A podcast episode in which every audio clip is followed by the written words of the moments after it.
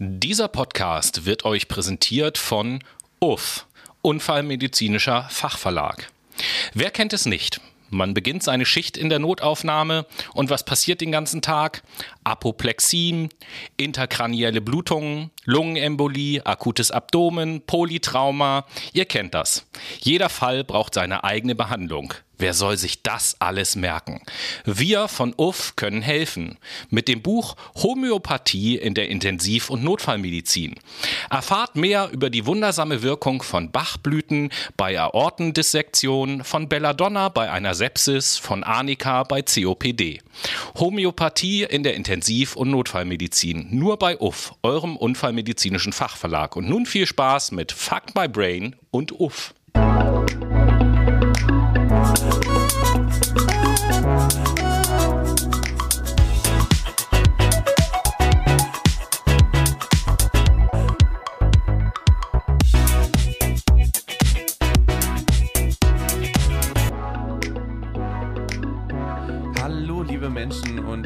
Willkommen zu einer neuen Folge Fact My Brain. Heute ist es eine besondere Folge, denn wir werden uns heute mit Politik befassen. Wir sind nämlich im Politember und ich bin natürlich nicht wir, sondern wir sind zu zweit und äh, Tobi ist natürlich auch am anderen Mic am Start. Was geht? Hallo, liebe Menschen und äh, viele Grüße von eurem erfolgreichsten und beliebtesten Podcast aus Surinam diese Woche, beziehungsweise in Surinam diese Woche. Ja, der Politember, danke nochmal an Noah für diese sensationelle Wortschöpfung. Äh, Sehr finde. gerne. Sehr, sehr Der gerne. Politember hat begonnen und ähm, es sind Wahlen im September. Das habt ihr, glaube ich, alle merkt auch, dass Wahlen sind, ne? Die Woran Shitshow so? ist richtig hart am Hm. Losgehen und am Weitergehen, würde ich eigentlich eher sagen. Die Leute, also die Politiker beschmeißen sich gerne mit, ähm, ja, Kacke, um sich gegenseitig abzuwerten, habe ich das Gefühl. Wie ist da dein Empfinden? Ja, das Gefühl habe ich auch. Und ich glaube, aus dem Grund äh, übernehmen wir mit unserem Podcast auch so eine kleine, ich sag mal, gesellschaftliche Verantwortung. Ja, schon weil ja bisschen, der ne? Wahlkampf, ich weiß nicht, wie da so dein Eindruck ist, aber bisher ist ja neben dem mit Kacke um sich werfen der Wahlkampf eigentlich relativ inhaltsleer. Ja, finde ich Ne? schon. Also es geht tatsächlich nicht um äh, die Substanz des großen ganzen Problems, sondern wir bewegen uns immer am Rand und schimpfen eigentlich viel mehr. Also wie wir schon gerade eben sagten, wir sind viel mehr dabei, uns zu eliminieren, als wirklich diese großen strukturellen, systematischen Probleme anzugehen und zu sagen, hey, hier habe ich eine Lösung für euch. Was haltet ihr davon? Seid ihr davon überzeugt? Dann wählt uns. Mhm. Sondern es ist vielmehr dieses, ja, wir haben euch die letzten Monate ja schon gesagt, wofür wir eigentlich stehen.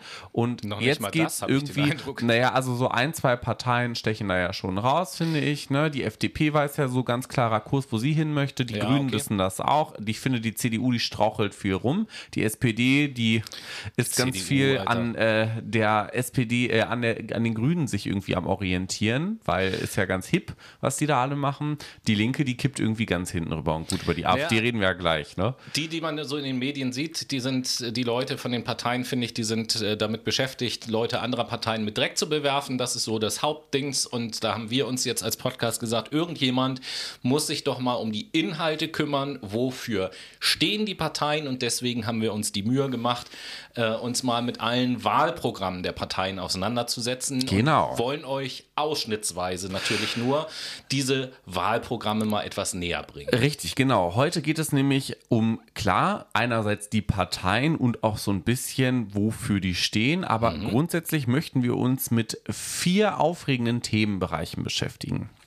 Ja, und diese Themenbereiche, die Noah euch gleich noch nennen wird, die haben wir uns natürlich auch nicht einfach so ausgedacht, sondern äh, das Wahlprogramm einer jeden Partei berührt ganz, ganz viele Themenbereiche. Da mussten wir eine Auswahl treffen und da haben wir gesagt, die Auswahl treffen wir ganz einfach. Wir haben uns im Internet mal eine Umfrage angeguckt, was aus Sicht der Deutschen so die wichtigsten Themen sind und haben da die Top 3 genommen und haben uns beide noch auf ein viertes zusätzliches Thema geeinigt. Das heißt, wir werden vier Themenbereiche in jedem Wahlprogramm Streifen.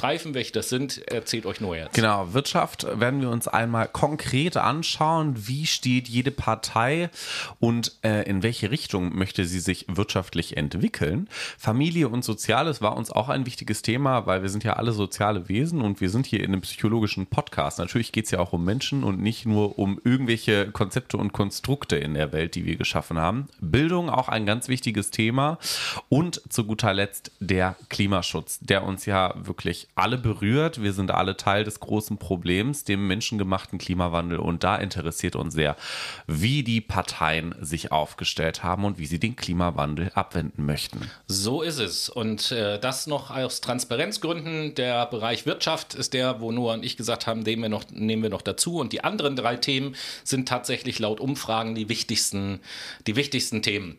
Und vom Ablauf her wird das so sein, wir können natürlich nicht äh, alle sechs Parteien, die wir da unter die Lupe genommen haben, in einer Sendung äh, machen. Das heißt, wir genau. haben uns dazu entschlossen, von rechts nach links vorzugehen im politischen Spektrum. Oder von der Mitte quasi nach links. Ich meine, sie wollen sich ja alle gerne in der Mitte positionieren genau. als Volksparteien.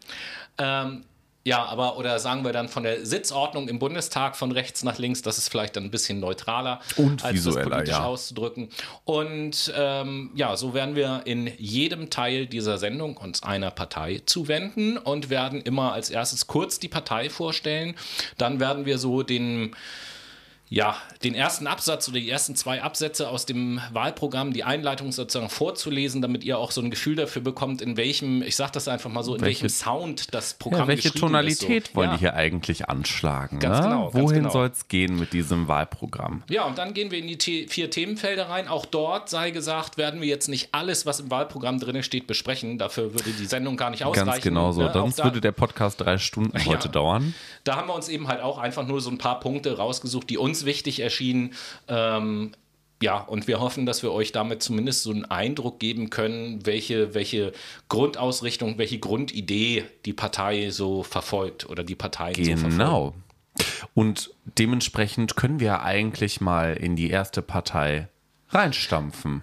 Ja, und äh, das ist dann die AfD, die, die Alternative AfD fürs Denken. Die Alternative für Deutschland. Hier will ich ja jetzt versuchen, solange es geht, einigermaßen seriös auch zu bleiben, egal bei welcher Partei, so ein kleines bisschen objektiv. Die AfD wurde am 6. Februar 2013 gegründet und hat aktuell in etwa 32.000 Mitglieder. Äh, aktuell ist die AfD weder im Bund noch auf Länderebene irgendwo in der Regierungsbeteiligung und die Spitzenkandidaten der AfD ähm, sind Alice Weidel und Tino Kropalla. Das Wahlprogramm von der AfD heißt Deutschland, aber normal. Jetzt kann ich nicht sachlich bleiben, weil nach der Lektüre muss ich sagen, das sollte eher heißen Deutschland, aber bekloppt, aber okay. und das Umfang des Wahlprogramms sind 103 Seiten und ich muss sagen, die sind auch ansprechend gestaltet, was das Design angeht. Die Regierungspolitiker in Bund und Ländern haben mit ihrer Flüchtlings-, Europa- und Corona-Politik die Prinzipien der deutschen Staatlichkeit, des Rechts und der Verfassung vielfach verletzt. Zugleich haben sich die Volksvertreter der etablierten Parteien den grundgesetzlichen garantierten Parlamentsvorbehalt für alle wichtigen Entscheidungen im Staat ohne Widerstand nehmen lassen. Die Bundesregierung kommt ihrer Pflicht Vertragsbrüchen und Selbstermächtigung durch die EU-Institutionen entgegenzutreten, nicht nach. Einzelne rechts- und verfassungswidrige Maßnahmen wurden zwar durch mutige Richter in Hunderten von Urteilen zu Fall gebracht ja, bevor ich jetzt fortsetze, hier sehen wir schon im ersten Absatz eher EU-feindlich. Der Markenkern der AfD ist der Nationalstaat. Aber äh, hören wir mal weiter. In unserem Land hat sich aber eine politische Klasse herausgebildet, deren vordringliches Interesse ihrer Macht, ihrem Status und ihrem materiellen Wohlergehen gilt.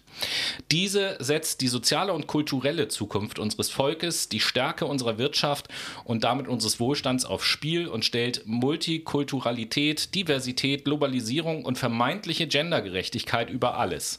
Sie hält die Schalthebel der staatlichen Macht, der politischen Bildung und des informationellen und medialen Einflusses auf die Bevölkerung in Händen. Deshalb halten wir die unmittelbare Demokratie für ein unverzichtbares Mittel, um dem autoritären und teilweise totalitären Gebaren der Regierungspolitiker Einhalt zu gebieten. So ein bisschen verkehrte Welt könnte man eigentlich sagen. So ein bisschen, wie sagen wir gerne in der Psychologie, dort geht Selbsteinschätzung und Fremdwahrnehmung irgendwie auseinander. Naja, ich gehe sogar noch einen Schritt weiter. Ich sag mal, durch die Verwendung von solchen Begriffen wie autoritär, totalitäres Gebaren und was da eben in diesem ersten äh, schon drinne stand, Deshalb halten wir die unmittelbare Demokratie für ein unverzichtbares Mittel. Also die AfD versucht hier zu sagen, aufgrund der Argumente, die sie bringt, es ist notwendig, dass wir einen Systemwechsel vollziehen. Mhm, und äh, um nicht zu sagen, ein Umsturz. Und äh, natürlich möchte die AfD das, weil die durch den Umsturz selbst ein Regime errichten wollen. Und wir wissen selber, dass äh, die AfD keine äh, lupenreine demokratische Partei ist, sondern selber zu autoritären und totalitären Gedankengut neigt, um es mal vorsichtig auszudrücken. Und äh, ja, deswegen ist da Vorsicht geboten. Ich finde es aber auch interessant, wie sie reinstarten. Ne? Sie sagen so, hey, hier, ne, die aktuelle Regierung, die bricht Gesetze und stellt sich quasi gegen das normale Leben und möchte Chaos verbreiten. Und wir sind jetzt die Retter, die Messias quasi im goldenen Gewand, die euch retten wären, werden durch unsere politischen Maßnahmen, die wir uns ausgedacht haben. Äh, ich erinnere da nochmal, wir haben in irgendeinem Podcast vor Monaten, also schon lange her, über die äh, Reportage von Thilo Mischke gesprochen. Ja. Ne? Und du erinnerst dich an das Ende der Reportage, ich wo gesagt mich. wurde, äh, für die Fall. AfD ist gut, wenn es Deutschland möglichst schlecht geht genau. und so weiter und so fort. Ne? Das nur mal so für den Hinterkopf. Als kleiner Reminder für euch, um zu wissen, warum die so vorgehen. Aber wir wollen uns jetzt noch mal konkreter anschauen, wie eigentlich die AfD das Thema Wirtschaft genau. behandelt. Also quasi unser, unser Matching Point, Tobi, den wollen wir uns angucken. Ja, da will ich erstmal anknüpfen an das, was ich eben schon sagte, nachdem du den Text vorgelesen hat, äh, hast. Also ganz grundsätzlich, und das hat ja mit der Wirtschaft ganz viel zu tun, ähm, möchte die AfD sowohl raus aus dem Euro als auch raus aus der EU, äh, wo ich da auch schon sage, so, wenn ich unser Land nach vorne bringen will, klar ist, Deutschland ist der größte Profiteur, Profiteur der EU und natürlich würde das ähm, der AfD in die Karten spielen, wenn Deutschland aus der EU rausgeht, denn dann würde es Deutschland schlechter gehen und wie wir gelernt haben, wenn es Deutschland schlecht geht, ist das gut für die AfD, selbstverständlich.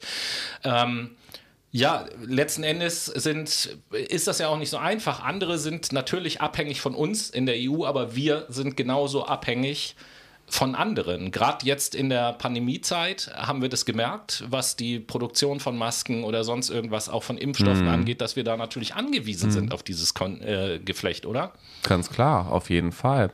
Wir sind ganz klar angewiesen darauf, dass wir untereinander zusammenhalten und sollten vermutlich eher den Fokus darauf richten, unsere, naja, internationale Zusammenarbeit mehr zu stärken, als wieder diese Nationalitäten-Ideologie in den Vordergrund zu stellen und zu sagen, also wir müssen jetzt erstmal hier unser Land sichern und ähnliches. Ja, nein, wir müssen alle zusammenarbeiten. Also ich meine, im Team funktioniert es halt besser als jeder für sich alleine. Hm. Ne? Da hast du vollkommen recht.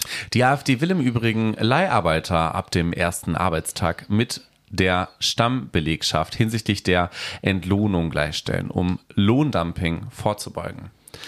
Klingt in meinen Ohren Ein erstmal ganz gut. Relativ oder? löblicher Punkt, könnte okay. man sagen. Aber auf der anderen Seite bekämpft sich die Partei zum Mindestlohn. Auf der anderen Seite, es schließt sich doch gar nicht aus. Naja, sie bekennt sich dazu. Ne? Das ist halt dieses, sie sagt jetzt nicht, ich möchte fördern, dass der ah. Mindestlohn steigt. Ich ja. möchte, dass es den Menschen gut geht, sondern ich bekenne mich dazu. Ich akzeptiere das, aber trotzdem lässt es noch viel Raum auf, wer eigentlich mehr bekommen sollte, beziehungsweise wer abgesichert werden sollte monetär abgesichert werden soll. Ich glaube, ähm, wenn du gerade dabei bist, da hat die Partei doch auch was zum Thema Arbeitslosengeld und Absicherung. Und Ganz so, ne? klar, die Partei will den Zeitraum, in dem Arbeitslosengeld 1 bezogen werden kann, verlängern. Das heißt, dieser soll sich nach der Dauer der Vollbeschäftigung richten. Und für Hartz-IV-Empfänger soll verdientes Einkommen nicht vollständig mit dem Unterstützungsbeitrag verrechnet werden,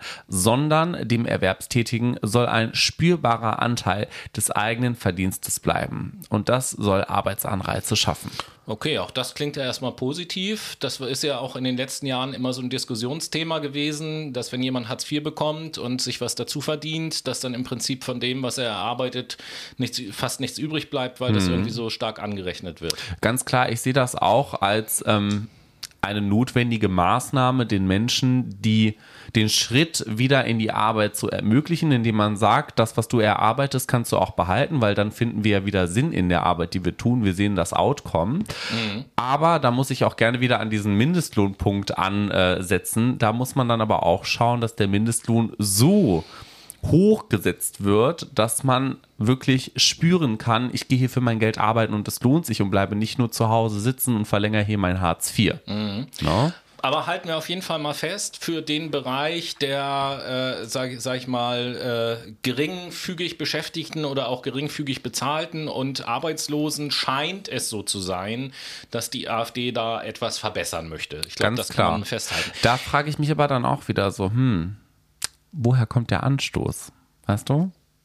Ja, letzten Endes vielleicht, weil viele Leute aus dem Klientel die AfD wählen. Vermutlich schon, ich denke auch. Ohne, ohne dass das jetzt gemein sein soll. Aber gucken wir mal weiter. Äh, natürlich, äh, wenn es um das Thema Wirtschaft geht und Besserstellung und so, sind Steuern auch immer ein äh, Punkt. Und äh, hier steht auch die Partei will das Steuersystem vereinfachen und kleinere Verbrauchsteuern abschaffen. Dazu schreibt die Partei so zum Beispiel die Energiesteuer, die Schaumweinsteuer und die Kaffeesteuer. Auf Landesebene sollen die Biersteuer und auf der Kommunalebene die Vergnügungssteuer, die Schankerlaubnissteuer, die Jagd- und Fischereisteuer und die Zweitwohnungssteuer entfallen.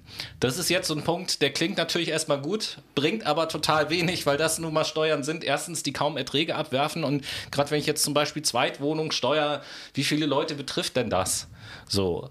Und Schaumweinsteuer, ja, da können natürlich die Leute, über die wir eben gesprochen haben, die Hartz-IV-Leute werden jubeln und werden sagen, oh, keine Schaumweinsteuer mehr, dann kann yeah. ich mir jetzt mein Champagner äh, viel günstiger kaufen. Das ist ja mhm. total super. Naja, du kannst dir halt auch den 2 Euro Prosecco noch günstiger kaufen. Am Ende muss man aber auch wieder sagen, das ist ja wichtig, wo kommt das Geld denn an? Also es kommt ja, beziehungsweise, wenn alles nur noch günstiger wird in dem Fall, und du schon günstigere Produkte hast, wie jetzt den 2 Euro Prosecco. Nein, aber. Wer leidet am Ende des Tages nein, unter dieser Lieferkette alles auch? günstiger wird. Es wird ja im Prinzip nichts günstiger durch den Wegfall von dieser Steuer. Ich meine, ja, gut, Schaumweinsteuer, aber im Vergleich zu allen anderen Produkten, die es im Supermarkt gibt, wie viel Prosecco wird dann gekauft? Das ist doch, das ist doch marginal. Das spielt doch im Prinzip überhaupt gar keine Rolle. Ich meine, ein, ein grundsätzlicher Kernpunkt ist ja richtig. Mhm. Ich bin auch der Meinung, dass das Steuersystem mal reformiert gehört. Ja, grundsätzlich. Ja. So. Ja. Da brauche ich aber nicht anfangen, jetzt im Wahlprogramm reinzuschreiben, dass ich die Jagd- und Fischereisteuer abschaffen werde. So, juhu. Das, äh, ach so, die Grundsteuer soll auch verändert werden. Das hilft natürlich vor allen Dingen Hauseigentümern. Also die Wohlhabenden werden hier dann wohl eher äh, mhm, entlastet an dieser Stelle. Ähm, das also auch nur so ein wie würde Markus Lanz sagen, so eine Nebelkerze. Ja, das ist wirklich Nebelkerzen-Weitwurf, da bin ich ganz bei dir. Ähm, ja, die Frage ist aber auch, wie geht das denn weiter? Um wegfallende Steuern für die Kommunen auszugleichen, will die AfD den Verteilungsschlüssel von Umsatz- und Einkommensteuer zugunsten der Kommunen ändern. Ja, wie, frage ja, ich mich gerade. Also, wie, ja. wie wird das hier definiert? Das ist wirklich auch schon wieder so eine Nebelkerze. Ne? Wir wollen das machen, okay, cool, aber wie? Ja. Ne? Also sag und, doch mal konkret, was für Sache ist. Und zum Zweiten ist es ja schön, den Verteilungsschlüssel zugunsten der Kommunen zu ändern. Das haben die Kommunen auch bitter nötig, weil ganz viele äh, Kommunen in Deutschland jetzt einfach super schlecht. Ja. So. Und deswegen jetzt auch noch zusätzlich Steuern für die Kommunen wegfallen zu lassen und dann den Schlüssel zu ändern, weiß ich nicht, ob das so der richtige Ansatzpunkt grundsätzlich ist. Ich weiß ist. es auch nicht. Ja, also da bin ich eher der Meinung, man müsste viel grundsätzlicher an so eine Steuerreform rangehen und das Gesamtkonstrukt mal so ein bisschen überdenken. Ja, mit Blick auf die Corona-Krise will die AfD vor allem den Mittelstand stärken. Wer ist hier der Mittelstand, ist die Frage. Und die Wirtschaftssektoren, die von den Corona-Maßnahmen besonders betroffen sind, entschädigen. Ähm, ist wahrscheinlich dann auch wieder ähm, Richtung Gastronomie vielleicht, Ja, Kultur. Also was ist, ist, ist ja in Ordnung, aber ist jetzt auch nichts Neues. Also da wird in der ganzen Corona-Zeit wird da schon drüber äh, debattiert und es gibt ja auch äh, bestimmte Hilfen, ob die jetzt nur ankommen oder nicht, sei mal dahingestellt, aber es gibt ja äh, schon bestimmte Es, Hilfen es wurde dafür. sich bemüht, kann man so sagen. Ja, und dann steht da, ein Punkt haben wir noch zum Thema Die Wirtschaft. Partei will nämlich das Land für Technologieentwickler attraktiver machen, vor allem in den Bereichen Pharmazie und Medizin, IT, also Quantencomputing und Weltraumforschung. Ja, Weltraumforschung ist auch genau das, was wir jetzt brauchen. Ja, das ist ganz wichtig. Also wir müssen ja gucken, dass wir irgendwann den Planeten verlassen können, um auf dem Mond zu leben.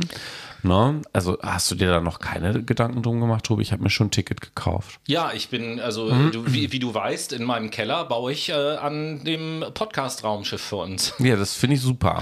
So Auf jeden viel. Fall. Ein, einen Punkt habe ich noch, fällt mir gerade ein, äh, so ein Nachtrag zum Thema Steuern. Was die AfD auch noch machen will, ist den Soli für die Reichen abschaffen. Wir wissen ja, dass der so Soli eh schrittweise abgeschafft wurde und nur noch äh, höhere Einkommen den Soli bezahlen.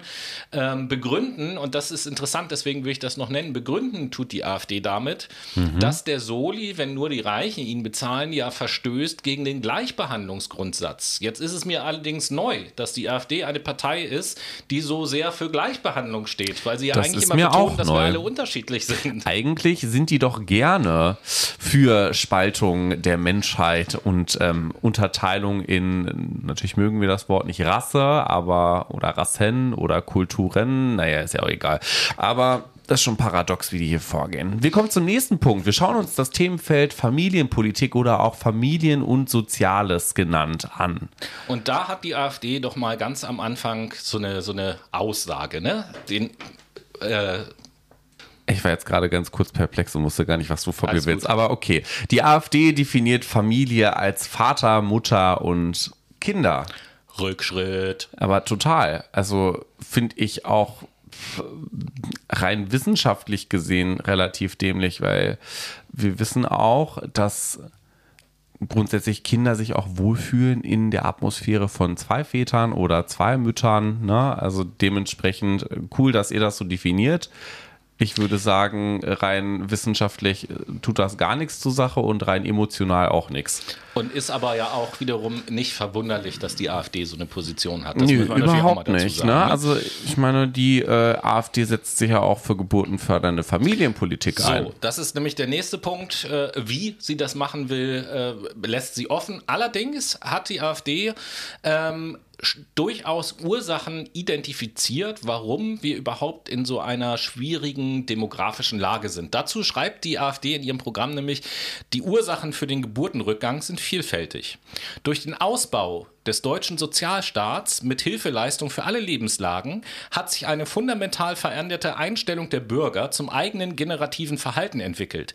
Die Wahrnehmung des Staates als Helfer in allen Lebenslagen hat die Vorstellung von der eigenen Familie auch als generationsübergreifende Wirtschafts- und Versorgungsgemeinschaft ersetzt. Also aus Sicht der AfD ist der Sozialstaat schuld daran, dass wir in Deutschland zu wenig Kinder haben. Das glaube ich nicht. Ich glaube, es ist vor allen Dingen auch die Frauenerwerbstätigkeit, die darunter mitspielt, dass Frauen emanzipierter sind und auch selbstbestimmter sind und damit eher den Karriereweg einschlagen, als naja, sich irgendwie mit Mitte 20 schwängern lassen, was vor ungefähr 50 Jahren der Fall war, um dann die Familie zu gründen, weil der Vater geht ja arbeiten. Ne?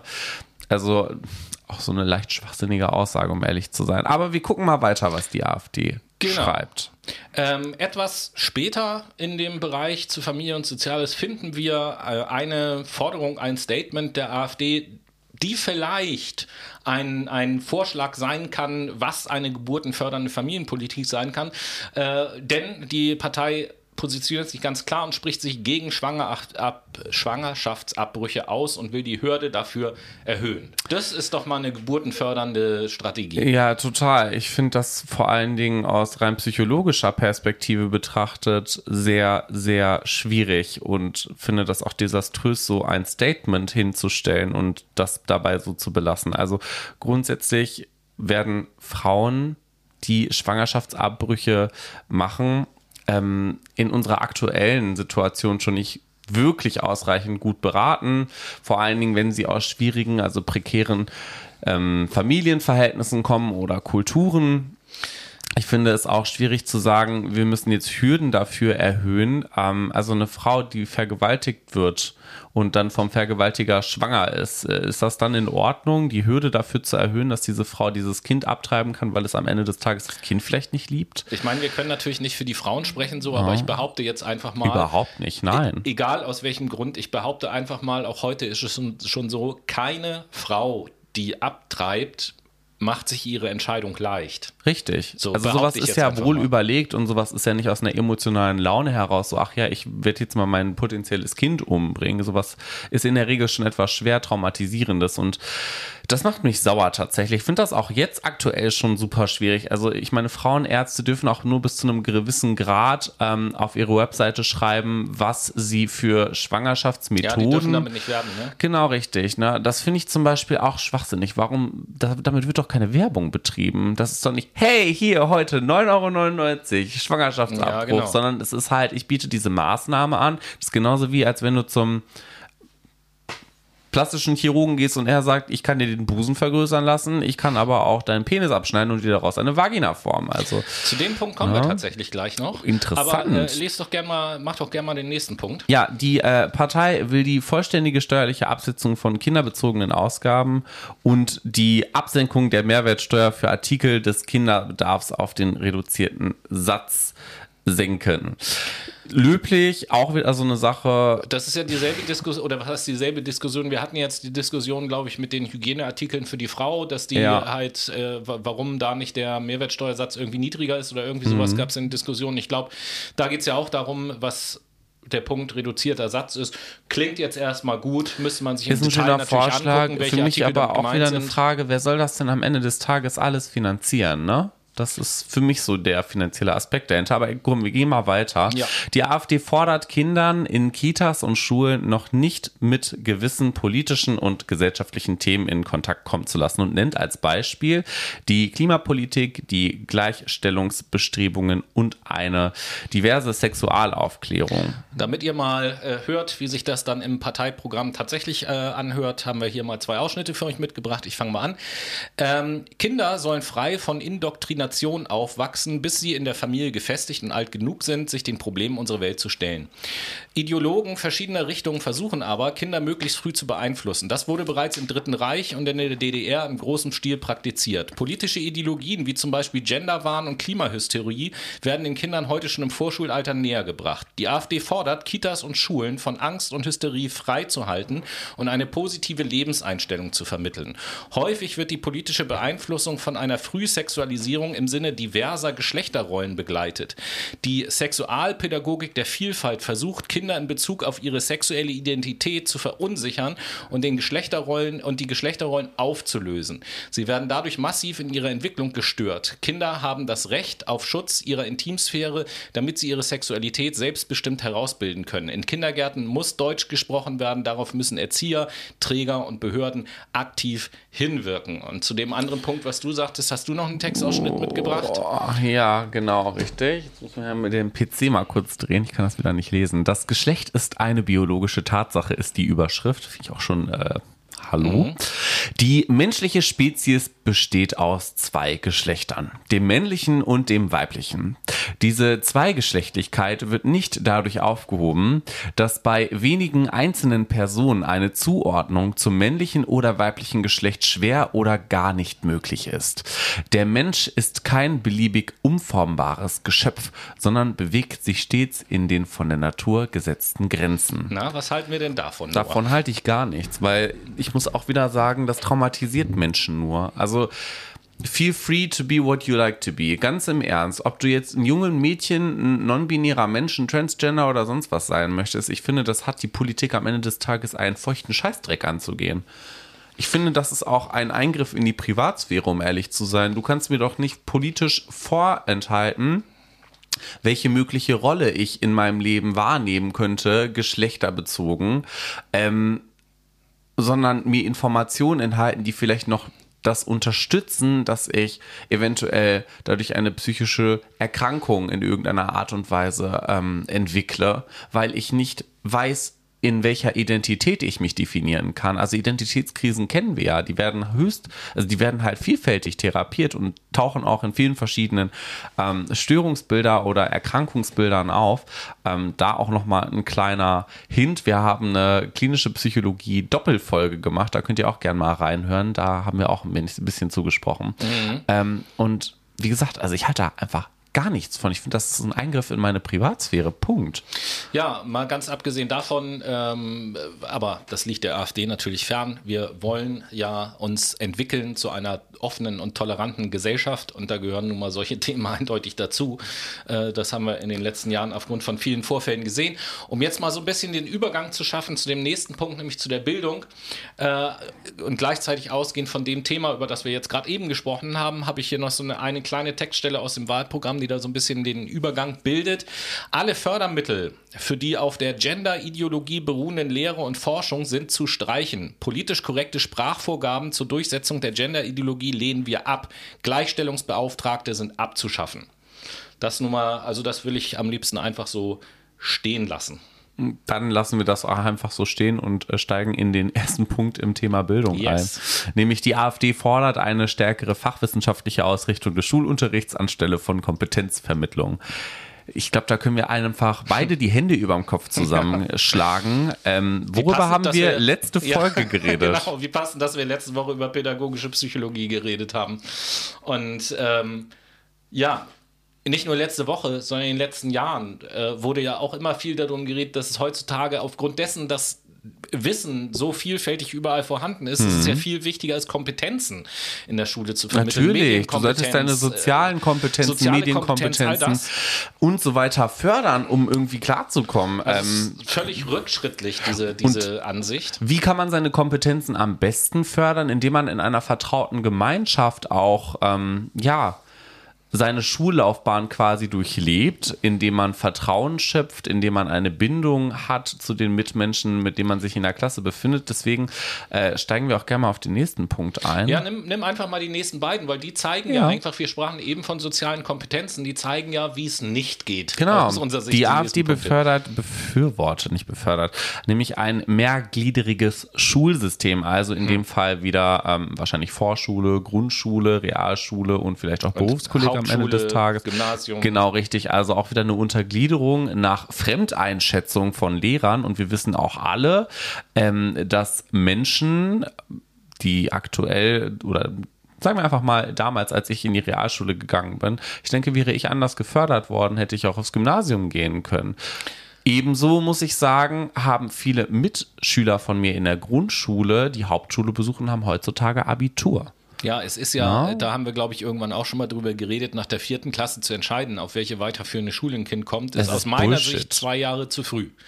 Äh, ja, so, und ich, ich finde es auch schwierig, dass das gut. durch einen Pädagogen dann ähm, entschieden wird, beziehungsweise eine ähm, ja, es sind ja mehrere Pädagogen, naja, klar, wird's, aber. Wird's aber nur bedingt. Im Endeffekt können ja Eltern ihre, Schu ihre Kinder auf eine Schule schicken, wie sie lustig sind. Ja, schon, aber ich meine, die Schulen richten ja sich letztendlich auch nach der Empfehlung. Wenn du sagen wir mal, Maximilian hat eine Empfehlung für die Hauptschule. Du, Noah, wird im Gymnasium angemeldet. ja, gut, komm, wir lassen das. das aber ist ein wir Thema wissen, für eine eigene Sendung. Ich glaube, wir sind doch beide der Meinung, dass das bullshittig ja, ist. Ja, natürlich. Genauso so. wie der nächste Punkt. Genau. Zudem will die Partei Förderschulen ent, äh, erhalten und Kinder mit besonderem Förderbedarf nicht in die Regelschulen eingliedern, da diese Schulen das nicht leisten könnten. Da sag ich doch eher, ja, dann muss ich dafür sorgen, dass die Schulen das leisten ja, können. Indem man mehr Pädagogen, Personal, Psychologen genau.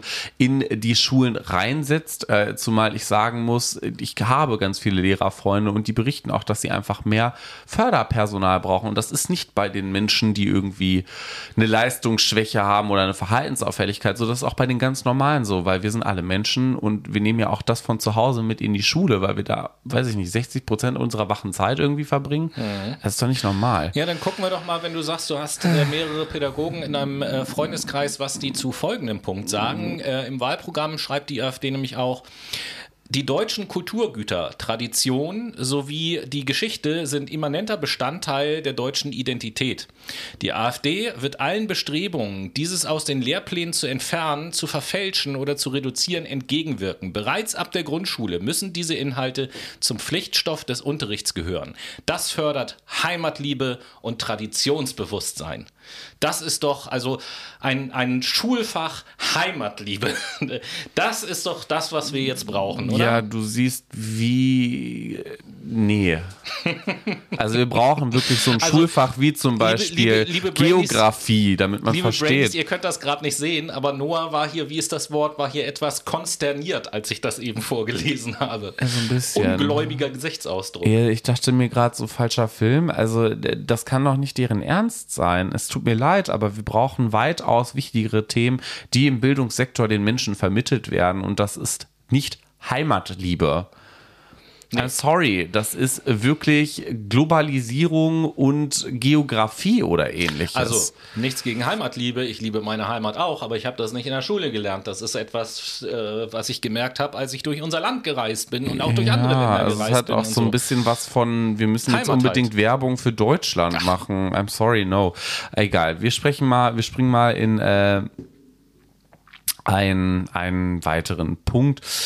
Ähm, schulpflichtige Asylsuchende und Migranten sollen bei nicht ausreichenden Sprachkenntnissen nicht am Regelunternehmen Regelunterricht teilnehmen, sondern gegebenenfalls in ihrer Sprache unterrichtet werden. Der Unterricht soll auch auf eine mögliche Rückkehr in das Herkunftsland vorbereiten. Finde ich auch bullshittig ohne Ende, weil wir wissen, wir Menschen lernen am besten im sozialen Kontext, wenn wir konfrontiert werden mit unseren Themeninhalten und auch in dem Fall mit der Sprache.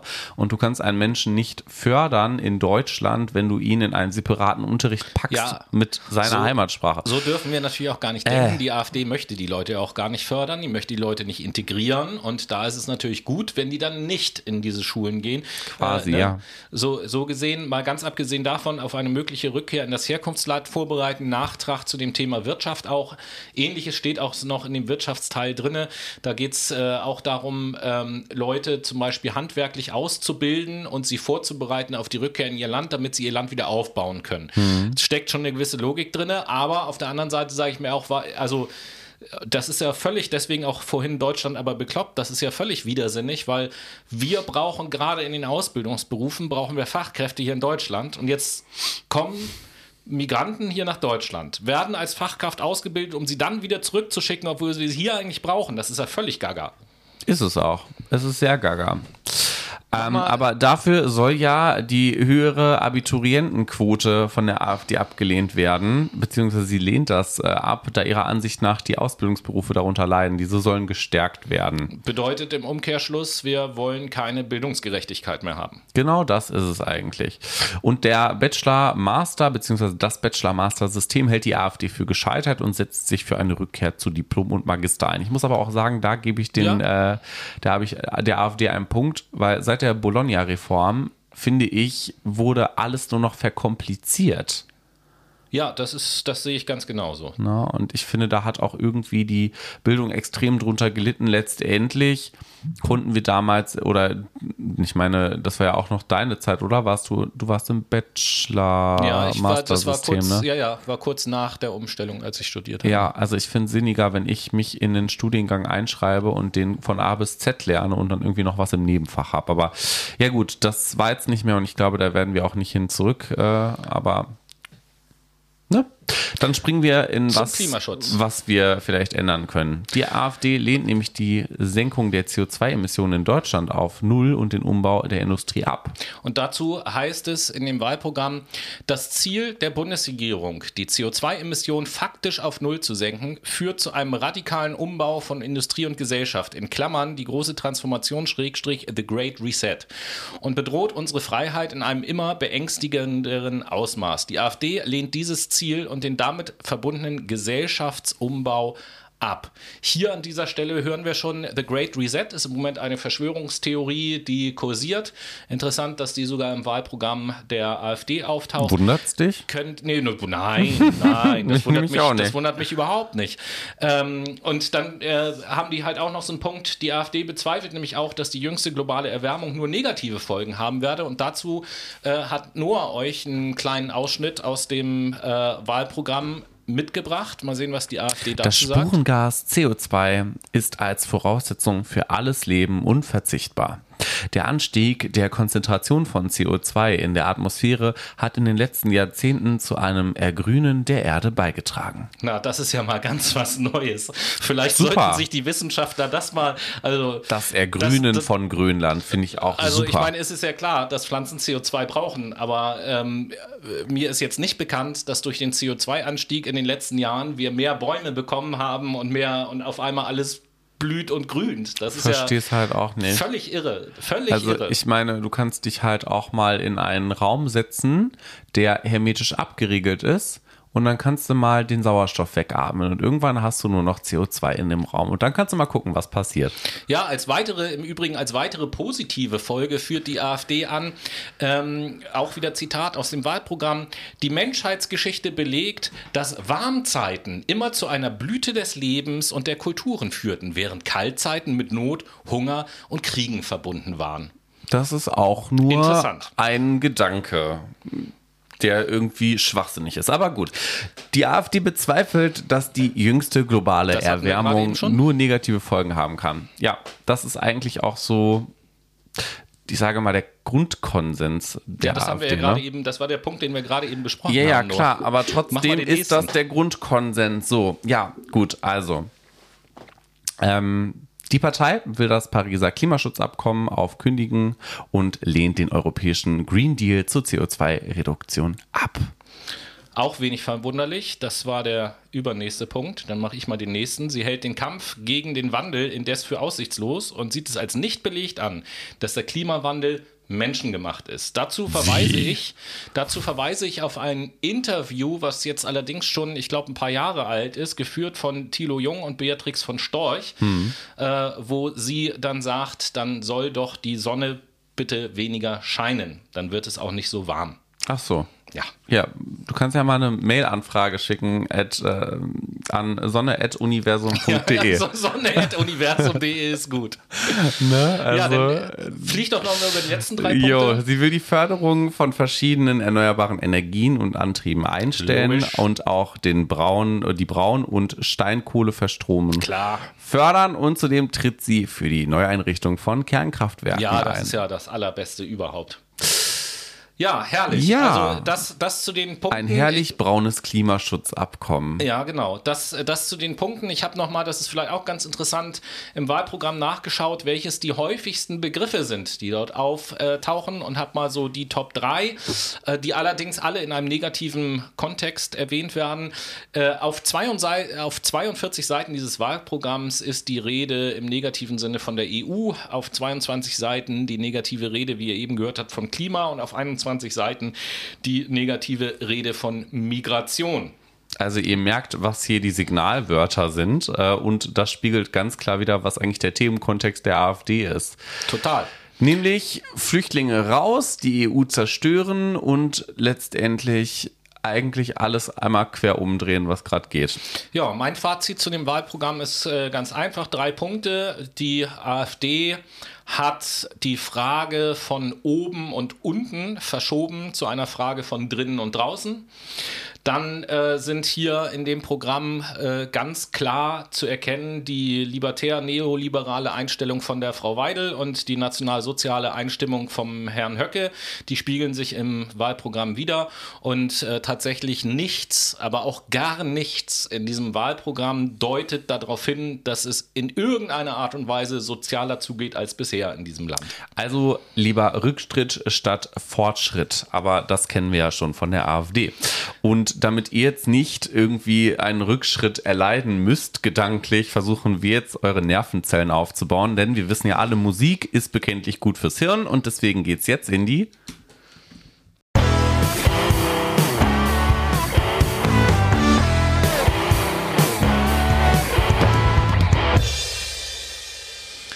herzlich willkommen zur Late Machado Playlist, liebe Brainies, eurer kleinen musikalischen Pause in äh, Polytemba. Im Polytemba, Polytemba. genau, richtig. Ja, lieber Noah, was ist denn der erste Song, den du auf die Playlist setzt?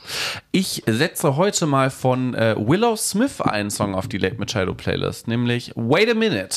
Hm. Und du, Tobi? Ja, ich habe mal wieder versucht, passend etwas zum ersten Teil zu finden und von der Band Shinedown setze ich das Lied Dangerous auf die Playlist. Dangerous. Und Dangerous ist auch die nächste Partei, die wir uns nämlich angucken. Sie ist nämlich maßgeblicher Bestandteil und unserer Bundesregierung, die CDU, CSU, also die Christlich-Demokratische Union oder Christlich-Soziale Union. Und das Gründungsjahr der CDU war am 26. Juni 1945 von der CSU am 13. Oktober 45.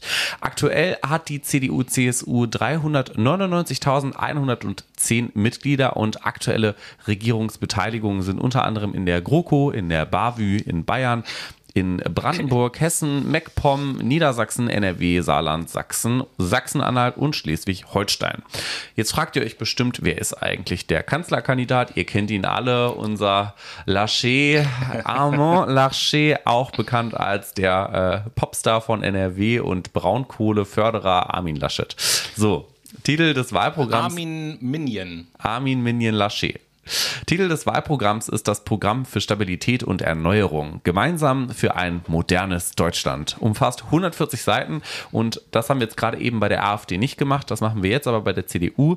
Wir wollen uns nämlich angucken, wie das eine Plus und Minus ähm, durch die Vorschläge im Bundeshaushalt wären und das sind minus 33 Milliarden Euro.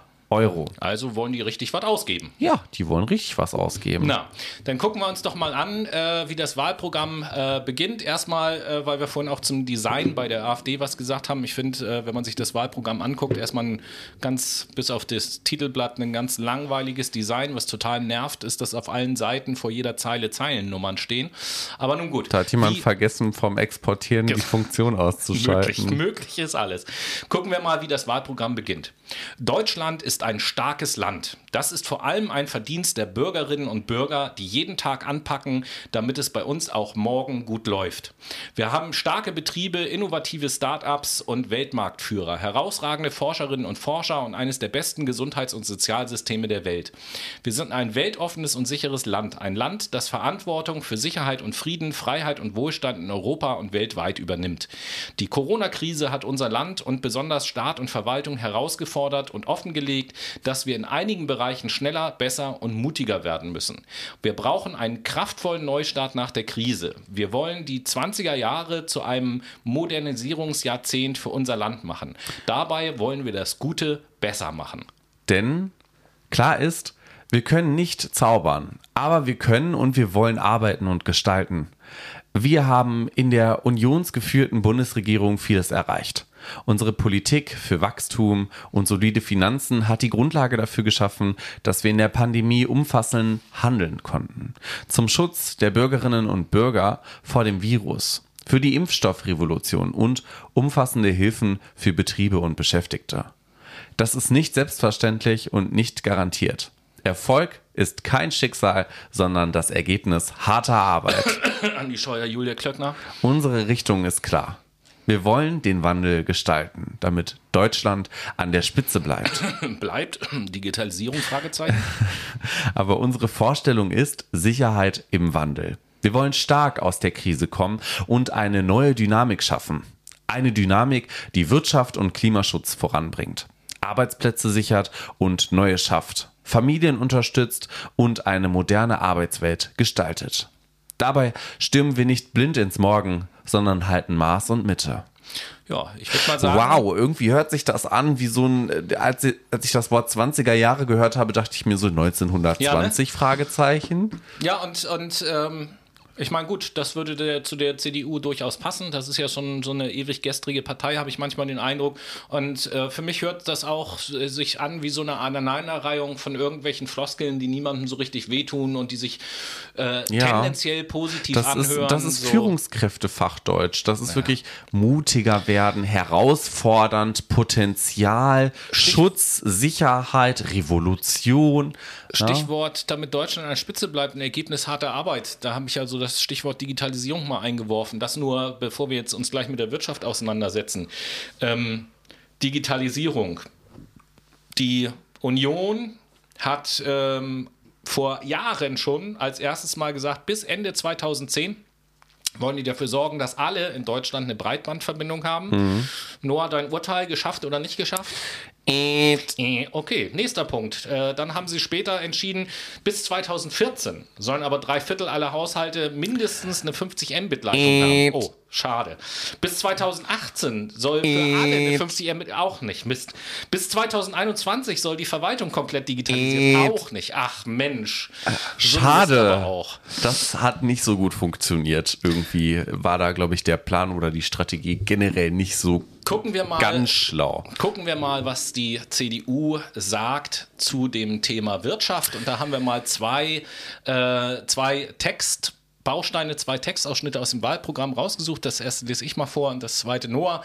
Äh, das erste hat die Überschrift Unser Entfestlungspaket für die Wirtschaft. Also da können wir jetzt gleich schon mal ganz gespannt darauf sein, wenn wir uns über die Wirtschaft unterhalten, was da alles kommt in diesem Entfestlungspaket. Das klingt ja erstmal super.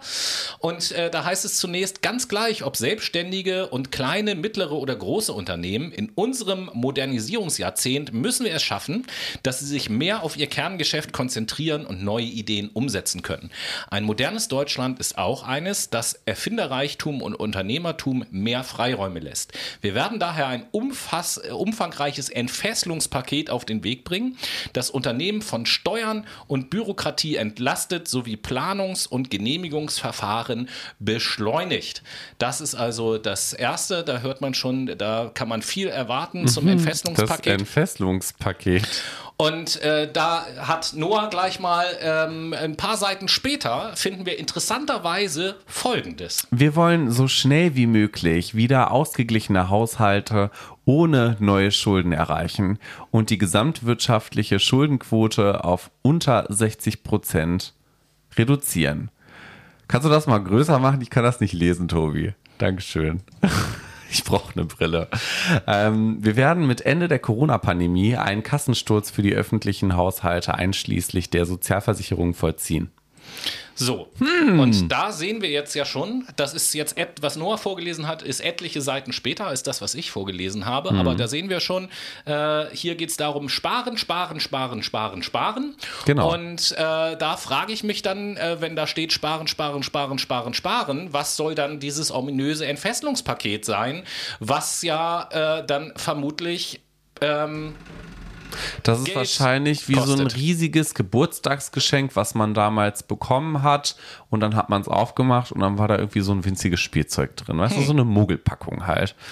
Also, was können wir daraus schließen? Nach Ende Corona will die auf jeden Fall, wollen die erstmal einen Kassensturz machen, ne? Ja, das äh, für die hm. Sozialkassen und so, oder so, Sozialsysteme. Es gibt auch noch eine andere Stelle, wo, wo ich dann so den Zweifel habe, wie das mit dem Entfestungspaket funktionieren soll. Wenn ich da nämlich lese, wir werden nichts versprechen, was wir nicht einhalten können. Das ist natürlich jetzt mal eine ganz neue Sache im Wahlkampf und im Wahlprogramm, dass äh, Parteien nichts versprechen, was sie nicht einhalten können. Da kann ich nur drüber lachen. Dann geht es weiter durch die, ja, irgendwie schon, ne? durch die hohen Ausgaben zur Hashtag Bekämpfung. Digitalisierung. Ja, durch die hohen Ausgaben zur Bekämpfung der Pandemie sind die finanziellen Spielräume des Staates deutlich eingeschränkt. Neue Schulden oder Steuererhöhungen wären aber der falsche Weg. Wir setzen auf wirtschaftliches Wachstum, das unserem Staat finanzielle Spielräume öffnet. Also hier haben wir auf jeden Fall ähm, der Markt regelt das Ganze mhm. und äh, finanzielle Spielräume sind eingeschränkt. Nochmal, Hashtag Entwicklungs Paket, äh, äh, Entfesselungspaket meine ich. Wie, wie Entfesselungspaket 2021. Wie soll das funktionieren? Ganz abgesehen davon haben wir jetzt auch gehört, Entlastung von Unternehmen taucht mhm. da immer wieder auf.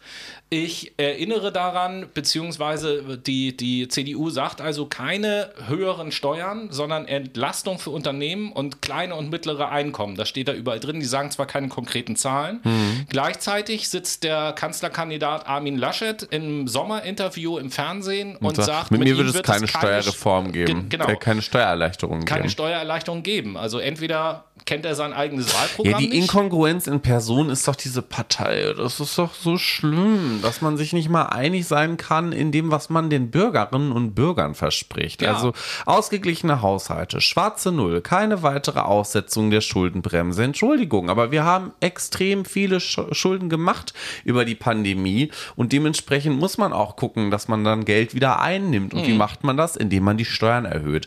Und da ist ja die Frage, welche Steuern werden hier erhöht? Na, aber gucken wir doch mal äh, in das Entfesselungspaket rein. Da haben wir ja Gerne. auch ein paar Punkte zusammengetragen. Den ersten Punkt, den haben wir jetzt schon gesagt. Keine ne? höheren Steuern, Genau. sondern Entlastungen für Unternehmen und kleine und mittlere Okay, Einkommen. da haben wir eben ne? schon was zu gesagt. Was äh, kommt dann? Wirtschaft von Steuern und Bürokratie entlasten. Huch, da haben wir schon wieder Steuerentlastung. Ich meine, Bürokratie entlasten, da bin ich ja vollkommen mit dabei. Mhm. Ne? Aber okay, Steuern entlasten. Dann, Unternehmenssteuern bei 25% deckeln. das ist eine interessante Formulierung im Übrigen. deckeln. Ja, das klingt ja so, als dürfen Unternehmenssteuern nicht über 25 Prozent steigen. Oder? Quasi, ja. Ja.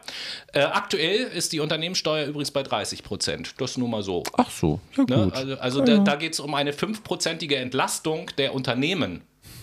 Natürlich wieder die Unternehmen, nicht die Arbeitnehmer und so weiter und so fort. Nein, die Unternehmen müssen natürlich Aber wir gucken werden. mal weiter. Lohnnebenkosten auf einem stabilen Niveau von maximal 40% halten. Okay. Okay, ja, ist jetzt aber auch sowas.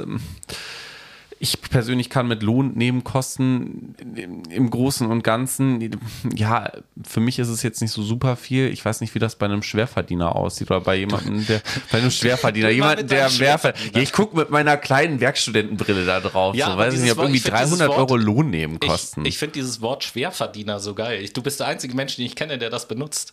Alle anderen sagen Großverdiener. das ist ein Schwerverdiener. Aber da, das sagst du ja Da, schon da seit- wiegt man noch in Goldbarren, Alles- Tobi. alles gut, alles naja, gut. Aber egal. Keine höheren Spitzensteuersätze und keine Vermögensteuer. Natürlich hm, komisch, nicht. Die, warum die reichen keine? Leute dürfen doch nicht mehr belastet Ja, werden. ist Ist ja doch klar. weird. Warum denn? Also das verstehe ich auch nicht. Ne? Also wir wollen auch Geld haben. Warum denn nicht an die Vermögensteuer Da gehen, kommt ja der ne? nächste Punkt, Ähm, passt ja, glaube ich, auch ganz gut der dazu. Solidaritätszuschlag soll schrittweise für alle entfallen. Komisch. Das Der ist ja für zahlen die ja nur noch die. Reichen in dem genau. Fall. Ne? Also auch hier wieder die Reichen entlasten. Wäre sonst nicht solidarisch. Naja, Verschiebung der Einkommenssteuerstufen zur Entlastung für kleinere und mittlere Einkommen.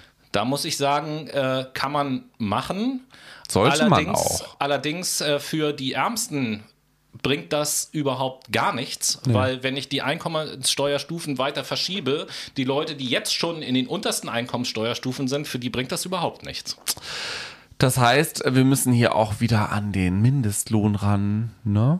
Komisch. Hat sich die CDU dazu positioniert eigentlich? Ich Nein, glaub- natürlich Ja. selbstverständlich nicht, denn die CDU war ja damals auch schon ein großer äh, Gegner des Mindestlohns, als der eingeführt wurde und haben ja überraschend. Äh, also, also Weltuntergangsszenarien an die Wände gemalt, was denn passiert, wenn wir einen Mindestlohn einführen. Dass dann, Alle gehen pleite. Ja, alle pleite gehen, was weiß Schiff ich was. geht unter. Und nichts davon ist natürlich passiert. Ja, also natürlich das, nicht. Da hat sich die CDU schön Weil blamiert. äh, sich ja auch Umgebungsbedingungen an gewisse Veränderungen anpassen. Das ist völlig normal. Dann werden andere Mechanismen gegriffen. Aber der letzte Punkt ist auch interessant, den die CDU jetzt ausschnittweise ähm, präsentiert in ihrem Wahlprogramm. Die Minijob-Verdienstgrenze soll nämlich von 450 auf 550 Euro im Monat steigen. Kann ich dir genau sagen. Wenn du Student bist, BAföG beziehst, ändert das gefühlt ein Scheißdreck. ja, aber grundsätzlich, Also grundsätzlich 100 ist Euro das ja haben wir erstmal schön, okay. ja, aber dann guck doch lieber, dass du, weiß ich nicht, die Grenze auf 650 ziehst und äh, den Mindestlohn dann auf 12 Euro anhebst. Also das wäre doch vielleicht eine Möglichkeit, oder? Da werden wir äh, zu dem Thema Mindestlohn 12 Euro, äh, so viel sei schon mal gespoilert, werden wir, glaube ich, in der nächsten Woche häufiger etwas hören Ich denke bei den auch. Parteien, die nächste Woche dran Ich sind. denke auch. Ja, dann äh, habe ich abschließend äh, zu dem Thema Wirtschaft auch noch eine Sache aus dem Wahlprogramm. Ich zitiere, gerade auch im Zeitalter der Globalisierung und Digitalisierung setzen wir auf die Ordnung des Marktes durch den Staat. Ein starker Staat ordnet die Wirtschaft und bestimmt die Regeln, nimmt aber selbst nicht am Geschehen teil. Das bedeutet, dass wir aktuell in einem sehr schwachen Staat leben, offensichtlich, Ja. der seit 16 Jahren von der CDU regiert ist, denn der Staat nimmt ja am Geschehen teil. Wenn man sich anguckt, wie viel Subventionen verteilt werden aktuell, dann ist das ein Teilnehmen am Geschehen. Und äh, laut der Definition attestieren die sich hier selbst also, dass sie ein schwacher Staat sind. Andererseits äh, steckt da so ein bisschen drinne, dass es erstmal darum geht, jetzt schnell noch den Unternehmen die Steuern zu senken und dann sollte sich der Staat zurückziehen und alles wird gut. Ach so. Das scheint so das So Rezept funktioniert zu sein. Regierung heute. Cool. Wir gehen mal äh, in den Punkt Familien und Soziales rein und schauen uns mal an, was die CDU zum Rentenalter sagt. Nämlich, das Rentenalter soll nicht weiter als bis 67 Jahren steigen. Da zeigen schon wissenschaftliche Studien, dass das Bullshit ist, weil wir werden vermutlich bis wir 70 sind arbeiten, So. um den Haushalt deckeln zu Wir, können. wir müssen jetzt. Wir müssen jetzt mal gucken, wie das genau im Wahlprogramm formuliert wird. Gerne. Jetzt, jetzt wird es nämlich interessant. Und da heißt es nämlich, unsere Lebenserwartung wächst erfreulicherweise immer weiter. Das Renteneintrittsalter steigt daher in kleinen Schritten auf 67 Jahre im Jahr 2030 an. Wir wollen den Menschen helfen, das tatsächliche Regelrenteneintrittsalter zu erreichen.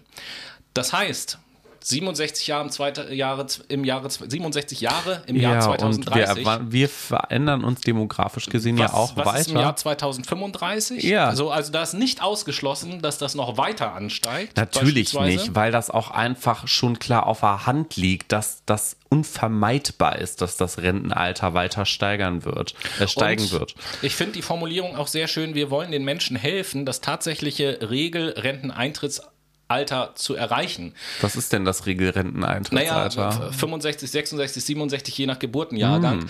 Äh, jetzt, wenn man Böses denken will, dann könnte man natürlich sagen, okay, kommunikativ steckt in diesem Satz drin, ja, wir wollen dass die Leute das Regelrenteneintrittsalter erreichen, weil so lange bezahlen sie auch noch in die Sozialkassen ein. Was danach ist, I don't know. das ist egal.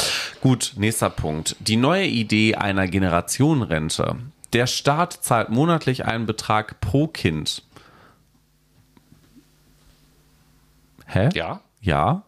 Ja. Ach so, pro Kind ein. So, oh, hoppala, Ja. ich habe den Satz falsch gelesen. Der Staat zahlt monatlich einen Betrag pro Kind ein. Okay.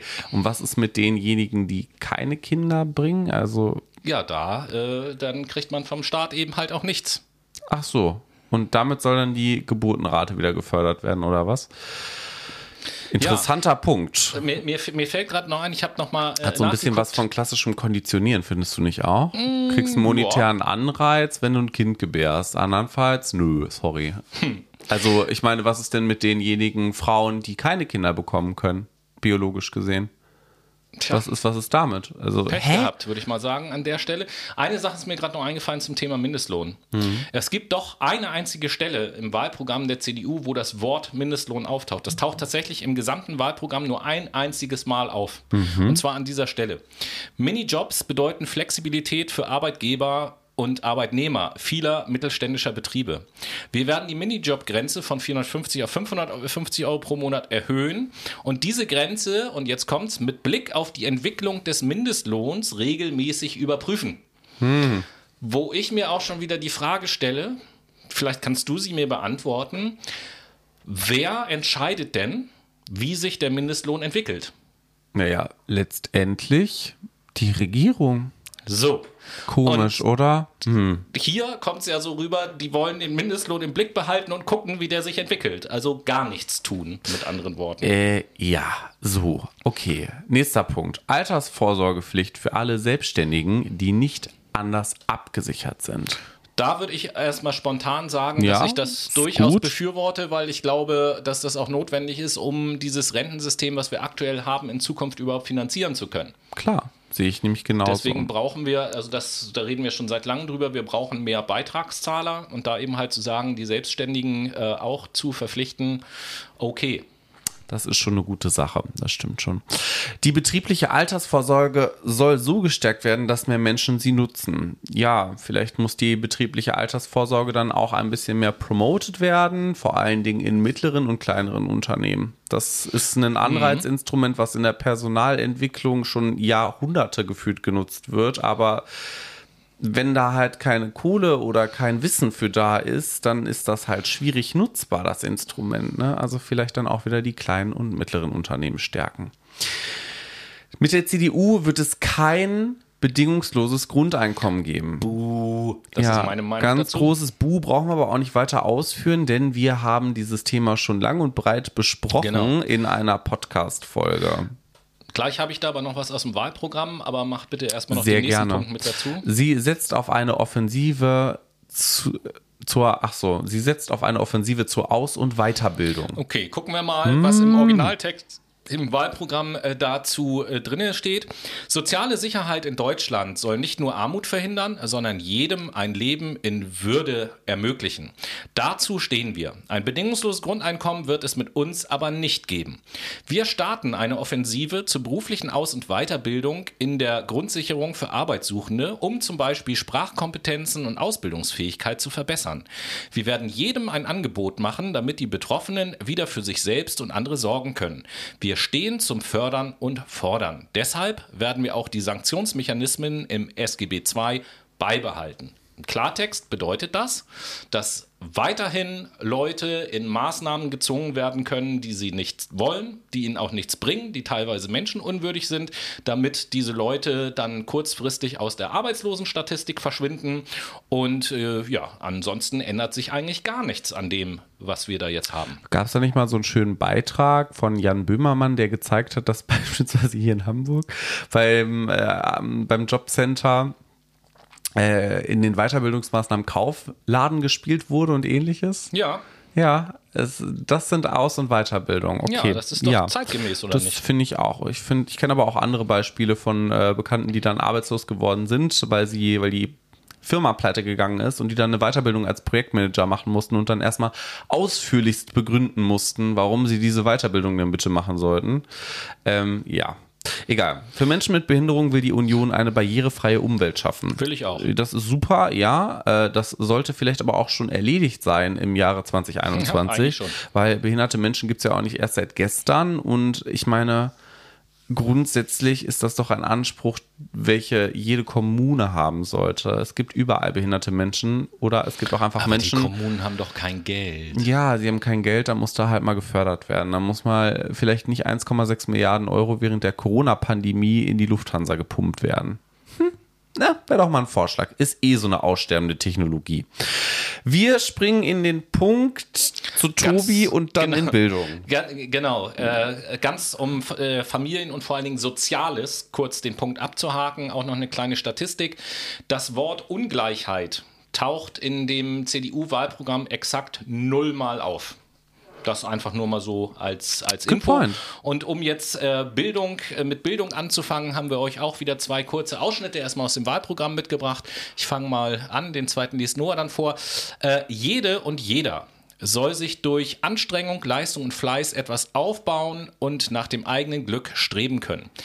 Dieses Aufstiegsversprechen muss für alle unabhängig von der Herkunft und sozialen Verhältnissen gelten. Wir wollen Aufstieg durch Bildung für alle möglich machen und bekennen uns dabei zum bewährten Bildungsföderalismus. Yay. Also da sehen wir schon Das bewährt. heißt, dass wieder alles letztendlich beim Alten bleibt gut so, und. Äh, wir konnten jetzt jahrelang beispielsweise für eine generalisierte Ausbildung der Pflege kämpfen, weil dort die gesetzlichen aus, äh, die, die gesetzlichen, die länderspezifischen Ausbildungsanteile so unterschiedlich ist, dass man fast ja, nur in seinem Bundesland, wo man gelernt hat, arbeiten konnte oder dann irgendwie noch in einem anderen, aber es war super kompliziert. Naja, aber äh, ich, wir schweifen mal nicht ab. Der zweite Abschnitt ist, du musst das nochmal größer machen, Tobi, ich kann das nicht lesen. Super, danke. Damit jedes Kind seine individuellen Lebenschancen nutzen kann und das Zukunftsversprechen Aufstieg durch Bildung Bestand hat, müssen alle ihren Beitrag leisten. Da muss ich ja sagen, äh, das Zukunftsversprechen Aufstieg durch Bildung hat ja jetzt schon keinen Bestand. Nee. Eben. ähm, was ist da Aber los? das ist ein guter, äh, eine gute Überleitung in den Punkt Bildung. Das Zukunftsversprechen ist nämlich Aufstieg durch Bildung, was Bestand haben soll. Okay. Äh, da ist jetzt erstmal die Frage, Aufstieg durch Bildung, ja. Ähm, wie soll das genau gemacht werden und warum willst du den Menschen nur an seiner Bildung eventuell äh, festmachen? Vielleicht hat er andere Kompetenzen. Wer weiß es. Ne? Nicht alles ist nur durch Bildung regelbar. Der Ausbau der Kitas und die Weiterentwicklung ihrer Qualität soll gefördert werden. Löblich, das sollte auch schon vor ungefähr zehn Jahren ein Anspruch gewesen sein von der CDU, war es, glaube ich, auch. Ich glaube, das steht jedes Jahr also obligatorisch in den es, es klingt ja auch Wahlprogrammen. Ne? gut und es ist ja auch immer schön, dass dann dann nicht großartig was dazu steht, wie das dann, Ganze dann geschehen soll. Aber bitte, gerne. Ja, vielleicht wäre dann aber auch ein, äh, ein höherer Lohn für Erzieher dann mal angemessen, ne? Oder generell höhere Löhne in den sozialen Bereichen. Aber das Thema haben wir vielleicht irgendwo später nochmal. Mit einer weiteren Milliarden Euro sollen Kindern und Jugendlichen geholfen werden, soziale und psychische Folgen der Corona-Pandemie zu bewältigen. Durch Investitionen in frühe Bildung, Ferienfreizeiten, Familienerholung und zusätzliche Sozialarbeit.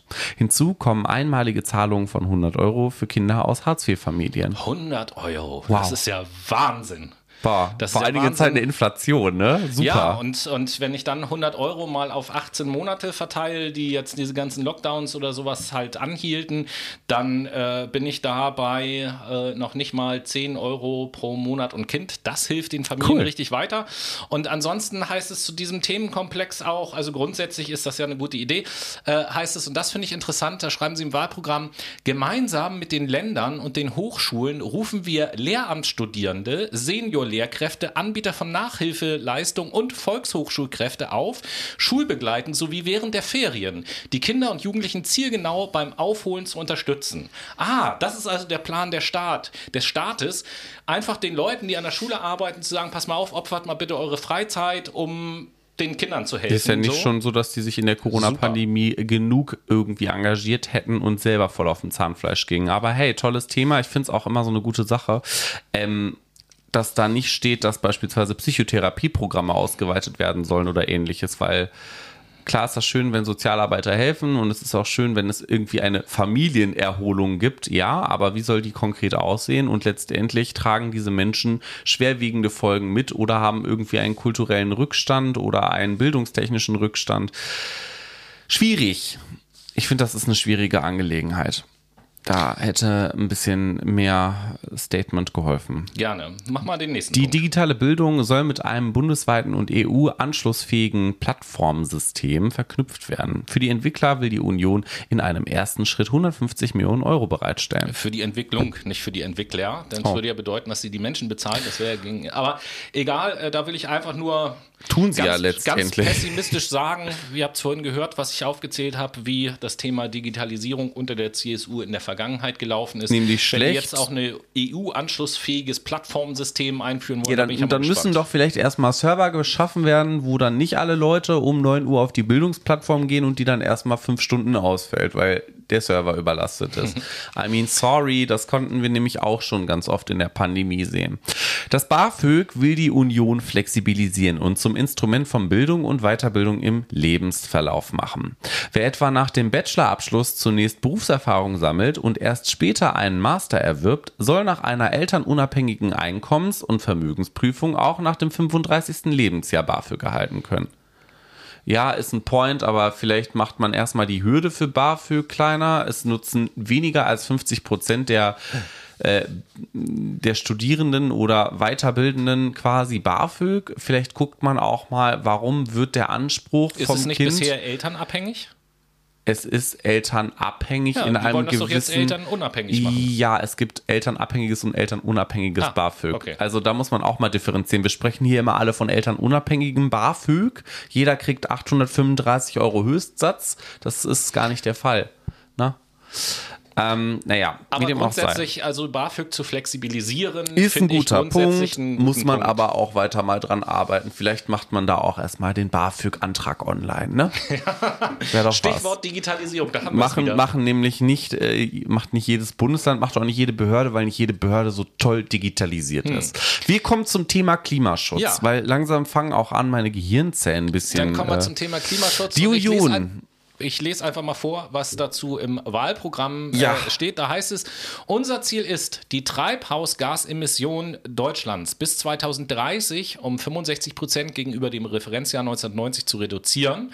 Und jetzt kommt's, um dann auf einem konkret beschriebenen Pfad im Jahr 2040 88 Prozent Minderung und im Jahr 2045 Treibhausgasneutralität zu erreichen.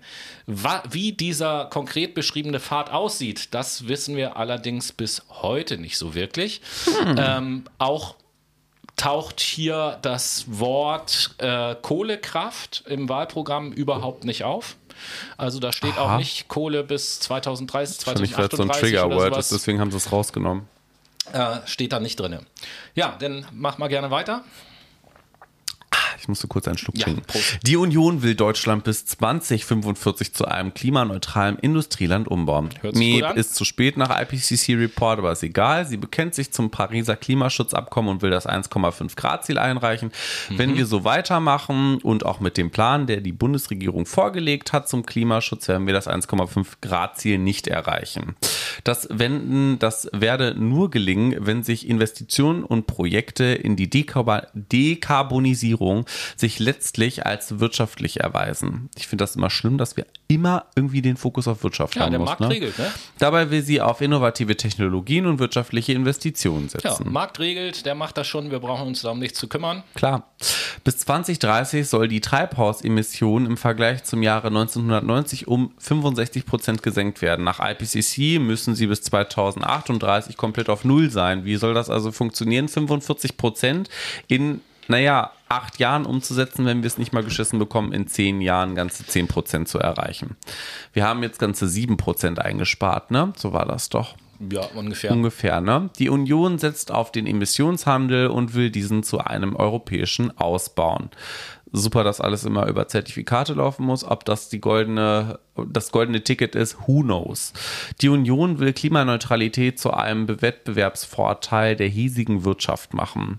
Investitionen im Klima, in Klimatechnologien und Energieeffizienz sollen steuerlich besser absetzbar gemacht Okay, werden. das ist so eine Spur von Anreizsystemen für die Wirtschaft, was wir hier erkennen. Okay.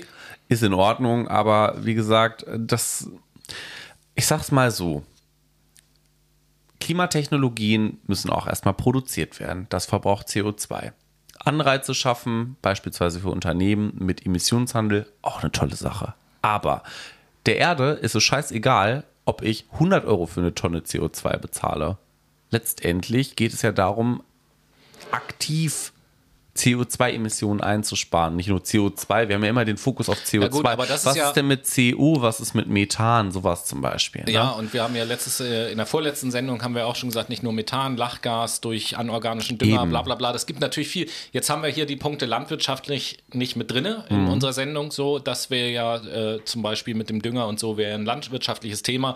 Aber letzten Endes ist ja ohne Frage, du sagst ja ganz richtig, auch äh, umweltfreundliche oder klimaneutrale, ähm, äh, was auch immer, Photovoltaik, bla bla bla, Energiegewinnung und so weiter, muss erst produziert werden. Das verbraucht CO2. Das ist so. Das heißt aber nicht, dass wir sagen, okay, äh, nach, nach der Logik würde es ja heißen, wir müssen aufhören, überhaupt irgendwas zu produzieren. Das ist der Weg. So, das geht ja natürlich auch nicht. Da kommen wir auch nicht voran. Vielleicht müssen wir jetzt einfach schon mal damit anfangen und nicht, wenn am 26.09. die Wahl dann entschieden ist. so, das ist, aber gut. CDU und CSU wollen den Ausbau der erneuerbaren Energien entscheidend voranbringen und schneller ausbauen. Zum Energiemix soll die Energiegewinnung aus Sonne und Wind genauso wie nachhaltige Biomasse, Wasserkraft und Geothermie, Thermie, ja? Ja.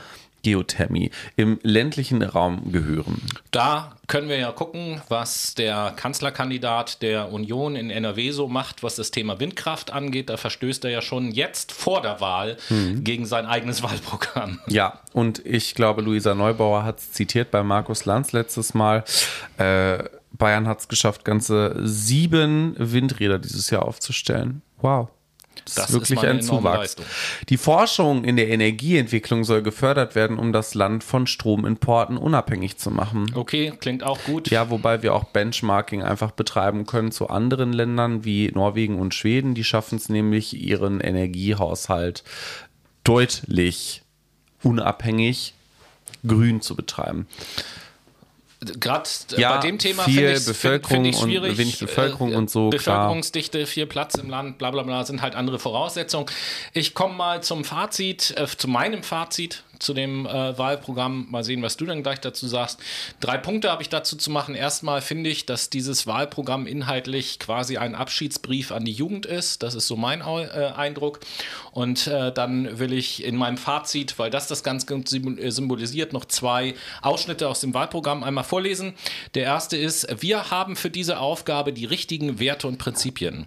Vernunft statt Ideologie. Grünenbashing. Innovation Safe. statt Verbote. Grünbashing. Soziale Marktwirtschaft statt sozialistischer Umverteilung, Grünbashing. Chancen statt Ängste, Grünbashing. Respekt statt Bevormundung, Grünbashing. Für Familien äh, christliches Menschenbild und gesellschaftliche Vielfalt statt vorgefertigter Lebensentwürfe für jeden Einzelnen. Wir spielen vermeintliche Gegensätze und unterschiedliche Gruppen nicht gegeneinander aus. Wir verbinden sie. Wie jetzt im Wahlkampf schon gesehen, äh, wird da natürlich ordentlich auf Personen eingehauen und auf Leute, die andere Parteien vielleicht wählen. Shitshow Von dem her- 2.0 mit Scheiße beschmeißen geht für die CDU safe fit. Siehst du, genau. Und äh, letzter Abschnitt dazu. Ebenso wollen wir die positiven Aspekte des Fliegens und die Innovationskraft der Luftfahrt wieder stärker herausstellen und als Schlüsseltechnologie gezielt fördern.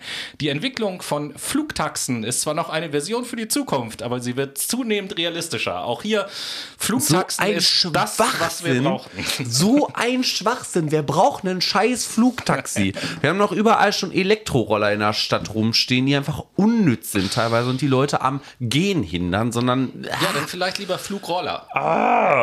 wir gehen jetzt in die Late mit Shadow ja, aber, aber was ist dein Fazit?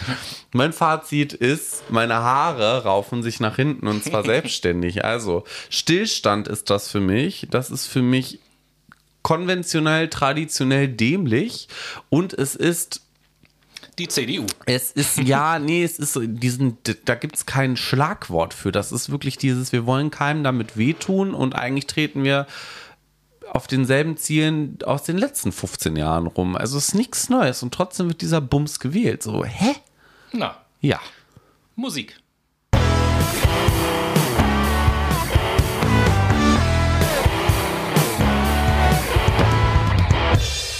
Hallo Menschen, durchatmen, runterkommen, Musik hören, ein bisschen abschalten. Wir wissen, anstrengendes Thema, aber wichtiges Thema. Nichtsdestotrotz, jetzt erstmal ein bisschen zum Erholen, ein bisschen Musik. Noah, was ist Jo. dein zweiter Song heute? Oh, ähm, ähm, ähm, ähm, von Tovelo Habits mit dem, äh, ja, Tovelo Habits. so, kennt ihr wahrscheinlich dieses Stay high all the time. Kennt eigentlich jeder. Yeah, und du? Ja, äh, ich habe auch wieder versucht, es passt auch irgendwie wieder ganz gut, der Liedtitel. Und zwar von der Band Wolfsheim, das Lied Kein Zurück. Okay, alles klar. Und damit sind wir eigentlich in unserem letzten Teil des äh, ersten Teils des Polytembas. Ja. Uh, Und da gibt es dann noch eine Partei, mit der wir uns heute beschäftigen eine müssen, weitere konventionelle Partei, würde man meinen. Nämlich die FDP, die Freie Demokratische Partei, gegründet am 12. Dezember 1948. Von Christian Lindner. Aktuell, das glaube ich weniger. Äh, aktuell circa 70.000 Mitglieder und äh, Regierungsbeteiligung in NRW, Rheinland-Pfalz und Schleswig-Holstein. Wie Noah den Namen schon richtig in den Ring geworfen hat, gerade eben Christian Lindner, der Kanzlerkandidat der FDP. Und Titel des Wahlprogramms, ganz progressiv, ist Nie gab es mehr zu tun. Da muss ich an dieser Stelle sagen, das ist ein richtiger, Wart, äh, ein richtiger Titel, allerdings auch vor allen Dingen deswegen, weil in der Vergangenheit einfach viel liegen geblieben ist. Aber nun gut. Ähm, der Umfang des Wahlprogramms äh, hat 91 Seiten und vom Layout her sieht das so aus, als hätte mein Großvater was mit Word zusammengeklöppelt. Also noch nicht mal ein Blocksatz ist da gemacht worden oder so. Das sieht fürchterlich aus. Denn die hatten alle keine. Zeit, ne? Dann äh, ist gleichzeitig auch das Wahlprogramm der FDP das teuerste aller Parteien. Wenn alles so umgesetzt wurde, wie die FDP das fordert, haben wir jährliche Minuseinnahmen von 88 Milliarden Euro. Und äh, ja, hören wir doch einfach mal rein, in welchem darf. Sound dieses Wahlprogramm. Ja, wie wie es darf, darf es nicht bleiben, ne? Ja, Genau. Nein, wie es darf oder wie es ist, darf es nicht bleiben. Das hat die Pandemie gezeigt. Gespürt haben wir es schon vorher. ach, Denn die Welt ändert sich rasant. Daraus Ach. erwachsen Chancen und Risiken. Ach. Wenn wir nichts ändern, tragen wir die Risiken und die Chancen ergreifen andere. Trotzdem wurde in Deutschland zu lange das trügerische Bild vermittelt, dass alles bleiben könne, wie es ist. Viele haben dem Versprechen vertraut, dass Deutschland das Land bleiben könne, in dem wir gut und gerne bleiben, ohne dass wir etwas verändern müssen. gut und gerne leben ist der CDU, ehemalige CDU-Wahlkampfslogan. Heute wissen wir, das war falsch. Das Ergebnis war eine Politik, die unseren Staat satt und träge gemacht hat, statt schlank und stark. Während andere Staaten ihre Verwaltung digitalisiert haben, haben wir an Formularen und Zettelwirtschaft festgehalten. Während andere Staaten ihr Gesundheitssystem digitalisiert haben, haben sie unsere Gesundheitsämter gegenseitig Faxe geschickt. Wir haben uns in der Krise an die Basistechnologie Papier geklammert, als wären wir noch im 20. Jahrhundert. Schluss damit. Wir müssen unseren Staat umfassend modernisieren, damit wir endlich im 21. Jahrhundert ankommen.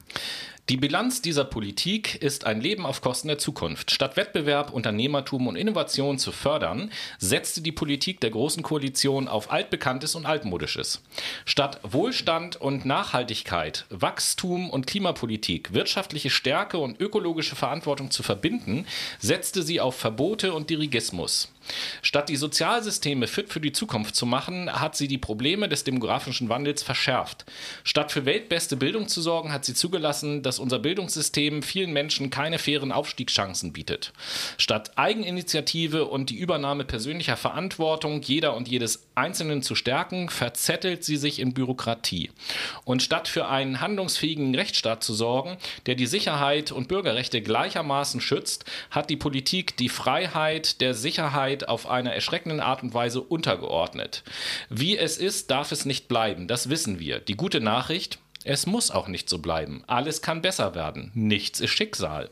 Wir haben es selbst in der Hand. Das ist unsere Mission. Nie gab es mehr zu tun. Ja, dann schauen wir doch einfach mal, was die FDP tun möchte. Und wir springen in den ersten Bereich Wirtschaft rein. Die FDP ja. fordert die Abgabenentlastung für Arbeitnehmer und Arbeitgeber wieder auf unter 40 Prozent zu senken. Ah, da haben wir also schon gleich mal als erstes einen Punkt, wo es um fette Steuersenkung geht. Das Ge ist doch mal super. Genau. Der Spitzensteuersatz soll schrittweise verschoben werden und als Ziel erst ab einem Einkommen von 90.000 Euro greifen. So. Hier muss ich sagen, ich glaube, die FDP weiß irgendwie nicht, worüber sie spricht. Weil? Die, ja, pass auf. Sie spricht, wenn sie Spitzensteuersatz sagt, spricht sie von dem tatsächlich Spitzensteuersatz, so heißt er. Aktuell ist es so, dass der ab 58.000 Euro greift und 42 Prozent beträgt. Das mhm. ist der sogenannte Spitzensteuersatz. Was hier verschwiegen wird, ist, dass es einen noch höheren Steuersatz gibt. Der liegt nämlich bei 45 Prozent, mhm. nennt sich Reichensteuer und gilt ab äh, einem Einkommen von 275.000 Euro. Ganz abgesehen davon, ähm, ist es so, dass Christian Lindner in einem Fokus-Interview gesagt hat, dass er es für skandalös hält, dass der wahre Spitzensteuersatz bei 80 Prozent liegt, denn das ist nämlich der Abzug, den Hartz-IV-Empfänger bekommen, wenn sie mehr als 100 Euro in ihrem Minijob arbeiten. So, und da stelle ich mir schon wieder die Frage, was ist denn jetzt der Spitzensteuersatz? Christian Lindner hat recht mit dem, was er sagt, das sage ich selten, aber das, was er über Hartz-IV-Empfänger sagt, äh, das ist schon krass mit den 80 Prozent. Ähm, mal ganz abgesehen davon, dass wir ähm, nicht diejenigen sind, die ähm, im, das kommt nämlich auch etwas später im OECD-Durchschnitt, äh, besonders hohe Steuern verlangen von unseren Bürgern, denn die Länder Dänemark, Belgien, Portugal, Niederlande, Spanien haben alle einen höheren Spitzensteuersatz als wir. Mhm. Im Wahlprogramm heißt es, heißt es dazu, wir freie Demokraten wollen einen fairen Tarif bei der Einkommensteuer, den Chancentarif, was für ein geiler Titel. Dazu wollen wir den Spitzensteuersatz schrittweise nach rechts verschieben mit dem Ziel, dass dieser erst ab einem Einkommen von 90.000 Euro greift, so wie Noah das eben schon gesagt hat. Die Belastung der Arbeitnehmerinnen und Arbeitnehmer ist in Deutschland mittlerweile so hoch wie in kaum einem anderen OECD-Staat habe ich ja gerade eben was dazu gesagt, dass das mhm. so nicht stimmt. Steuerpflichtige, die das 1,4-fach des durchschnittlichen Bruttogehalts aller Arbeitnehmer in Deutschland erhalten, zahlen momentan schon den Spitzensteuersatz. Ja, richtig, aber das ist nicht der höchste Steuersatz, den wir in Deutschland haben. Will ich einfach nur mal so. Ist es auch nicht. Ich finde es auch komisch, dass der ab 58.000 Euro greift. Also ich meine, im Durchschnitt verdient man ja, weiß ich nicht, 40, 50? Nee, unter 40, glaube ich. Unter 40 sogar, krass. Okay, weil ich kenne einige andere Berufsgruppen, die halt schon Einstiegsgehalt ab 60.000 haben. Ja, aber ich glaube, no. äh, nach dem Bachelor aufgrund, wohlgemerkt. Aufgrund deiner Bubble hast du da eine falsche Einschätzung, das kann das sehr gut sein. Das kann ne? sehr, sehr gut ist, sein. Ist ja gar nicht böse gemeint. Wie gesagt, aber trotzdem finde ich, der Spitzensteuersatz, ne, der könnte dann vielleicht auch mal so ein bisschen weiß ich nicht, ab, ab 70.000 oder so oder naja, ist ja auch egal. Ich kenne mich mit Steuern sowieso ganz schlecht aus. Ich äh, zahle nämlich das erste Mal in äh, diesem Jahr oder in diesem Jahr zahle ich das erste Mal in meinem Leben Steuern. Naja, wie dem auch sei. Der Solidaritätszuschlag will die FDP komplett abschaffen. Das heißt, die Reichen, denen wird hier wieder mal der Solidaritätszuschlag ähm, entzogen. Ja, und auch äh, durch dieses Verschieben der Einkommensteuer und so werden vor allen Dingen die höheren Gehälter äh, tatsächlich entlastet. Ähm, Was ja quasi die Zielgruppe der FDP genau, ist. die ne? Besserverdiener entlasten, anstatt dass man zum Beispiel sagt, wir erhöhen den Grundfreibetrag, der im Moment, glaube ich, bei knapp 9.000 Euro liegt, auf hm. 10.000 oder 12.000 Euro. Das würde den Geringverdiener. Naja, mit äh, Werbungskostenpauschale habe ich jetzt gelernt, hast du jetzt ganze 10.486 Euro. Ja, gut, Werbungskosten, äh, die Geringverdiener weiß ich gar nicht, ob die überhaupt Werbungskosten absetzen können in den Jobs, die sie machen, das weiß ich gar nicht. Das ist eine gute Frage. Aber die äh, FDP hat die äh, reicheren Leute ähm, und Unternehmen vor allen Dingen als Zielgruppe, macht sich auch bemerkbar im nächsten Punkt. Die steuerliche Belastung von Unternehmen soll auf den OECD-Durchschnitt von rund 25 Prozent gesenkt werden. Dazu gucken wir mal rein, was äh, so im äh, Wahlprogramm tatsächlich wortwörtlich drin steht. Zwei kurze Ausschnitte. Äh, als erstes äh, lesen wir, ähm, dabei stehen wir für eine solide und investitionsorientierte Haushaltspolitik und zur im Grundgesetz verankerten Schuldenbremse ist das eine Zitat. Und äh, das zweite, das liest Noah euch äh, vor. Genau, wir Freien Demokraten äh, wollen die Schuldenstandsquote ja, Schuldenstandsquote Deutschland gemäß dem Maastricht-Kriterien äh, zügig wieder unter die 60-Prozent-Marke senken. Da muss ich direkt mal anmelden oder direkt mal anmerken, ich habe Fragen. Ja, welche? Jetzt wird die ganze Zeit von Steuersenkungen geredet und Einkommensteuer nach rechts verschieben, um Leute zu entlasten. Und gleichzeitig wird hier wieder davon geredet, äh, keine neuen Schulden zu machen. Äh, da frage ich mich schon, wie soll das funktionieren? Ja, paradox, oder? Ja, das ist total paradox. Wir wollen immer so viel aufbauen und so viel investieren. Das ist, weiß ich nicht, irgendwie verstehen die Leute nicht, dass sie dann sich von der schwarzen Null verabschieden müssen. Ne? Tja, gucken so. wir mal den, den Außerdem äh, fordert die FDP steuerliche Vorteile für Forschung und Entwicklung. Finde ich eine gute ja, Sache. Gut. Muss gemacht werden. Die Schuldenstandsquote Deutschlands haben wir gerade eben besprochen. Die Liberalen fordern eine Beteiligungsbremse für den Staat. Beteiligungen wie an der Deutschen Post und der Deutschen Telekom sollen verkauft werden. Weil ja die Vergangenheit gezeigt hat, mhm. dass Privatisierung hier auf jeden Fall die Lösung ist. Ne? Safe. Nicht umsonst haben wir jetzt das ganzen Ärger mit den Energieunternehmen und so weiter und so fort, mit dem Ausstieg. Also, das ist ein bisschen ja, schwachsinnig. Super. Bagatell- und Lenkungssteuern wie die Schaumwein- und Zwischenerzeugnissteuer, die Biersteuer oder die Kaffeesteuer sollen abgeschafft Na werden. Na da sind die sich mit der AfD einig. Ja. Alles Steuern, die nicht wirklich was bringen. Auch hier kann ich nur sagen, eine Steuerreform ist ja okay, aber die hier angeführten Steuern von der FDP, die bringen ja kaum was. Nee, das so. ist auch wieder einfach nur so ein bisschen Stroh, nicht, nicht Strohmann Jahren, sondern äh, wie nennt man das denn? Ich habe es vergessen. Nee, ist egal. Es gibt allerdings tatsächlich etwas Positives zu dem Bereich Wirtschaft noch zu sagen. Etwas, was ich sehr gut finde. Das heißt es nämlich im Wahlprogramm. Zudem wollen wir uns gemeinsam mit den USA für eine globale Mindestbesteuerung für Unternehmen einsetzen. So sorgen wir für mehr Fairness im Wettbewerb zwischen großen internationalen Konzernen, die aggressive Steuervermeidung betreiben und Mittelständlern. Das ist eine Sache, wo ich sage, ja, das finde ich gut. Ob das klappt, sei nun mal völlig dahingestellt. Aber äh, die Idee auf jeden Fall gut. Mhm. Und damit können wir eigentlich auch schon in den nächsten Teil reinspringen, nämlich in den Teil Familien und Soziales und schauen uns hier an, was die FDP eigentlich umsetzen möchte. Die Höhe der Sozialausgaben soll grundsätzlich bei 50 Prozent des Bundeshaushaltes gedeckelt werden. Ja, wortwörtlich heißt es dazu in dem Wahlprogramm, wir Freie Demokraten wollen die Höhe der Sozialausgaben grundsätzlich bei 50 Prozent des Bundeshaushalts deckeln. Die Bundesregierung bindet mehr als die Hälfte des Haushalts für Sozialausgaben und das ist keine Folge der Corona-Krise in der Hilfe für äh, äh, keine Folge der Corona-Krise, in der Hilfen für Betroffene natürlich richtig sind. Da stellt sich mir dann natürlich die Frage, habe ich mir einfach so aufgeschrieben dazu, und dann, also wenn ich das Deckel bei 50 Prozent ja, ja. und ich habe nun mal höhere Sozialkosten, was soll ich dann machen? Das bedeutet ja umgekehrt, wir müssen irgendwie den Abbau des Sozialstaates vorantreiben. Quasi schon.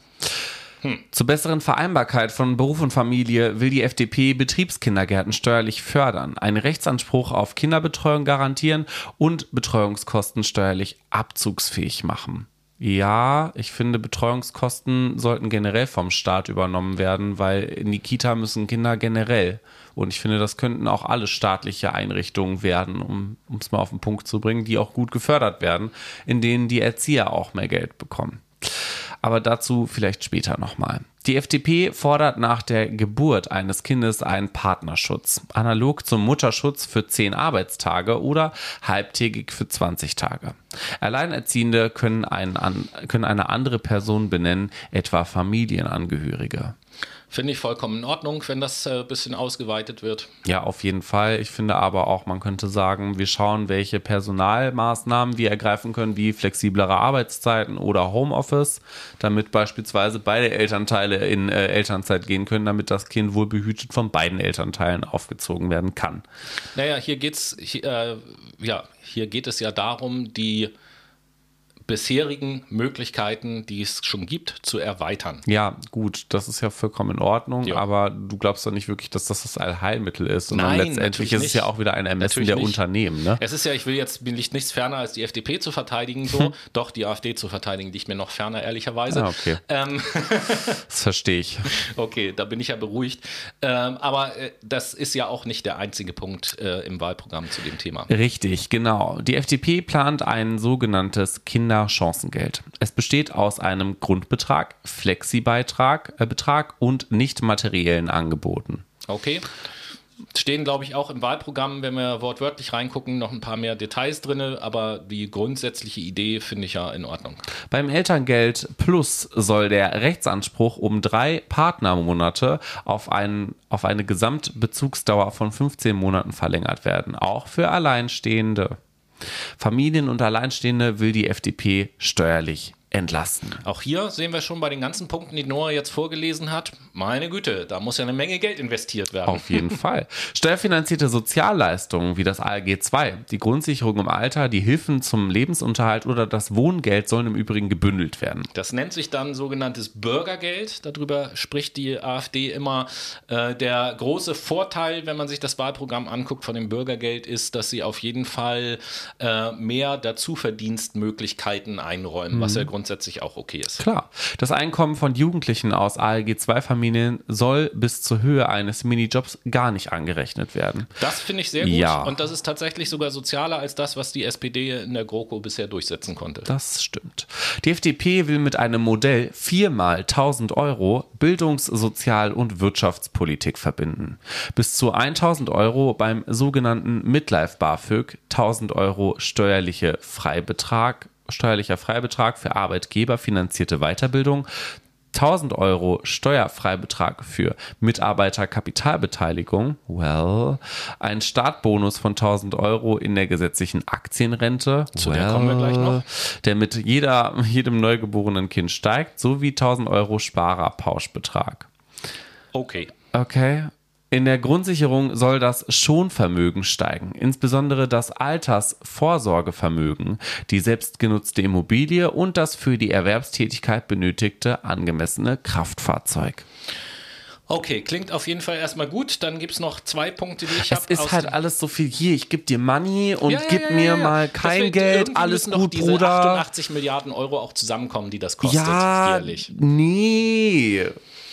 So, äh, gucken wir mal zum Thema äh, Familie und Soziales. Gerade Soziales, äh, da zählt ja auch so ein bisschen das Thema Zeitarbeit mit rein, was ja auch äh, kritisch zu sehen ist. Gucken wir mal, was die FDP dazu schreibt. Unter der Überschrift Tarifautonomie in der Arbeitnehmerüberlassung stärken, schreibt die FDP dazu. Äh, Zeitarbeit sichert Teilhabe für die Beschäftigten und Flexibilität für die Unternehmen. Da frage ich mich schon, Nein. wieso sichert die Teilhabe Arbeitnehmerüberlassung ist auch nur ein Instrument, um Personalunterdeckungen in kurzer Zeit irgendwie. Nochmal, ich stelle mir ne? da die Frage, wie sichert Zeitarbeit Teilhabe für die Beschäftigten? Null. Flexibilität für die Unternehmen? Ja. Ja. So, dann heißt es weiter, unnötige gesetzliche Sondervorschriften zur Zeitarbeit behindern aber die Integrationsfunktion der Zeitarbeit in den Arbeitsmarkt und führen zu zusätzlicher Bürokratie. Das wollen wir ändern und zum Beispiel die Höchstüberlassungsdauer aufheben. Ey. Ah, dann kann man also dauerhaft äh, in Zeitarbeit und befristet irgendwo arbeiten. Das ist natürlich ja, toll. Super. Da freuen sich alle drüber. Das wollen wir auf jeden Fall haben.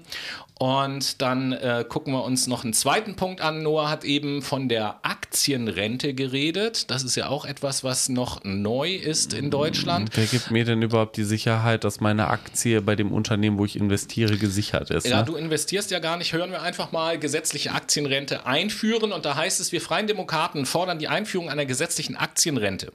Daher schlagen wir vor, die verpflichtende erste Säule unseres Rentensystems künftig auf zwei Pfeiler zu stellen. Dadurch endlich für Demografiefestigkeit zu sorgen und das Rentenniveau langfristig wieder zu steigern. Dabei wird genau derselbe Anteil wie bisher für die Altersvorsorge aufgewendet. Wie üblich aufgeteilt in Arbeitnehmer- und Arbeitgeberbeitrag. Neu ist, dass neben dem größeren Betrag, der weiter in die umlagenfinanzierte Rentenversicherung fließt, ein kleinerer Betrag von zum Beispiel 2% des Bruttoeinkommens in eine langfristige, chancenorientierte und kapitalgedeckte Altersvorsorge angelegt wird, die als Fonds unabhängig verwaltet wird, eben die gesetzliche Aktienrente. In anderen Wahlprogrammen wird auch von dem sogenannten schwedischen Modell gesprochen, weil das in Schweden ähnlich ist. Mhm. Tatsächlich. Also es geht hier tatsächlich nur darum, einen kleinen Teil dessen, was wir ohnehin schon bezahlen, in die Rentenkasse, nicht in die Rentenkasse einzubezahlen, sondern in so einen Aktienfonds. Ähm, völlig zu Recht hast du natürlich gesagt, dass äh, das mit Risiken behaftet ist, wenn es um das Thema Aktien geht. Hier ist aber ja die Rede von einem äh, unabhängig verwalteten und vor allen Dingen auch kapitalgedeckten äh, Fonds, wo das Risiko dann schon geringer ist, als man das sonst so von normalen Aktien kennt. Mhm. Ähm, ich weiß nicht, ob das der richtige Weg ist. Fakt ist, ähm, achso, hier steht auch noch, weil ich es eben sagte, Schweden macht uns seit Jahren vor, wie Aktiensparen so erfolgreich und risikoarm organisiert werden kann.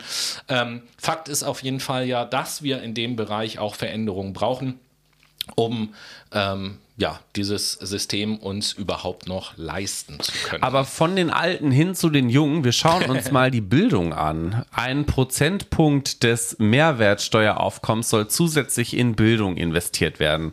Rund 2,5 Milliarden Euro. Ja, ich glaube, da muss mehr Geld investiert werden, um ehrlich zu sein.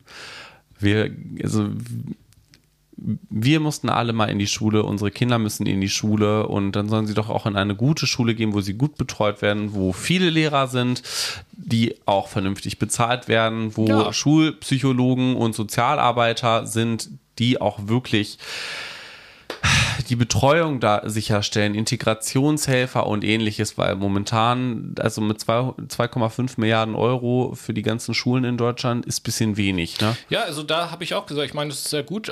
Ich stelle mir dann auch wieder die Frage, wo soll das herkommen, das Geld so. Aber grundsätzlich finde ich das natürlich gut. Weiter äh, heißt das so zum, zum zweiten Punkt im Wahlprogramm, wir Freien Demokraten fordern Makerspaces an Schulen. Kreativzonen, in denen digitale Medien eine zentrale Rolle spielen. Dabei dabei setzen wir auch auf verstärkte Kooperation mit außerschulischen Initiativen. Ja. Man könnte auch sagen mit Lobbyverbänden. Genau. Ähm, wir Freien Demokraten fordern die bundesweite Einführung der Schulfläche Wirtschaft und Informatik. An deutschen Schulen werden sie immer noch nicht ausreichend angeboten, obwohl sie heutzutage wie Rechnen, Lesen und Schreiben zum Basiswissen gehören sollten. Wir wollen den Schülerinnen und Schülern Kenntnisse über unser Wirtschaftssystem mit auf den Weg geben und ihnen Gründergeist sowie Innovationsfreude schon im Schulalter fördern. Finde ich ich grundsätzlich nicht schlecht. Ja, ja. Ähm, ich würde eigentlich lieber äh, über die Möglichkeiten von alternativen Wirtschaftsformen und Unternehmen in der Schule ja. reden, anstatt über das, was wir jetzt gerade haben, was ja aus unserer Sicht ein Auslaufmodell ist. Letzter Satz zu dem Punkt Zivilklauseln oder das pauschale Aussperren von Unternehmen, Parteien sowie der Bundeswehr lehnen wir im Bildungsbereich ab. Das heißt, äh, gerne sollen Unternehmen Werbung machen, Lehrmaterialien zur Verfügung stellen, die Schüler in eine bestimmte Richtung lenken. Gerne sollen Parteien Parteien in der Schule Werbung machen können und so. Hey, Super. klasse. Das heißt, da haben wir nochmal einen weiteren Ort, wo Werbung äh, gemacht wird und gezielt influenced werden kann. Reicht ja nicht schon, dass das auf ähm, Instagram der Fall ist, aber die Bildungs äh, der Bildungsföderalismus soll über einen über eine Grundgesetzänderung reformiert werden. Bund und Länder sollen zusammen die Qualität im Bildungswesen sichern. Ja, finde ich eine gute Geschichte eigentlich. Ne? Die sollen das mal gerne zusammengestalten, mhm. dass es auch alles ein bisschen standardisierter und einheitlicher in Deutschland geregelt wird und nicht jedes Land für sich. Talentschulen sollen Probleme in kinderreichen Stadtteilen und sozialen Brennpunkten abfedern. Auch hier, Ja. jede Unterstützung ist da, glaube ich, willkommen. Klar. Wie ich die jetzt nur ne- nenne, sei mal dahingestellt. Der Erziehungsberuf soll attraktiver gemacht werden, ohne Schulgeld und mit Vergütung. Ja, und das bitte gerne auch in der äh, Altenpflege und auch gerne nochmal in der Krankenpflege. Das ist ja Gesundheitswesen, das haben wir ja hier ausgeklammert. Ganz, klar, bewusst, ne? aber ja, bin ich halt vollkommen für. Die MINT-Bildung, Mathematik, Informatik, Naturwissenschaften und Technik soll ausgeweitet werden. Ähm, Mädchen und Frauen sollen gezielt im MINT-Bereich gefördert werden. Bei der Digitalisierung von Schulen und Unterricht müssen laut FDP Bund und Länder ihre Kooperationsmöglichkeiten besser ausschöpfen.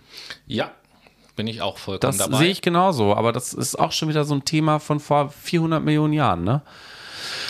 Nächster Punkt. Ein elternunabhängiges BAföG, beziehungsweise ein elternunabhängiger BAföG-Kasten wird jetzt mal äh, im FDP-Programm näher beschrieben, was interessant wird, weil darüber haben wir uns ja gerade eben mit äh, bei der CDU drüber unterhalten. Wir Freien Demokraten wollen einen elternunabhängigen BAföG-Baukasten einführen. Die freie Wahl des Studiums darf nicht länger von der Unterstützung der Eltern abhängen.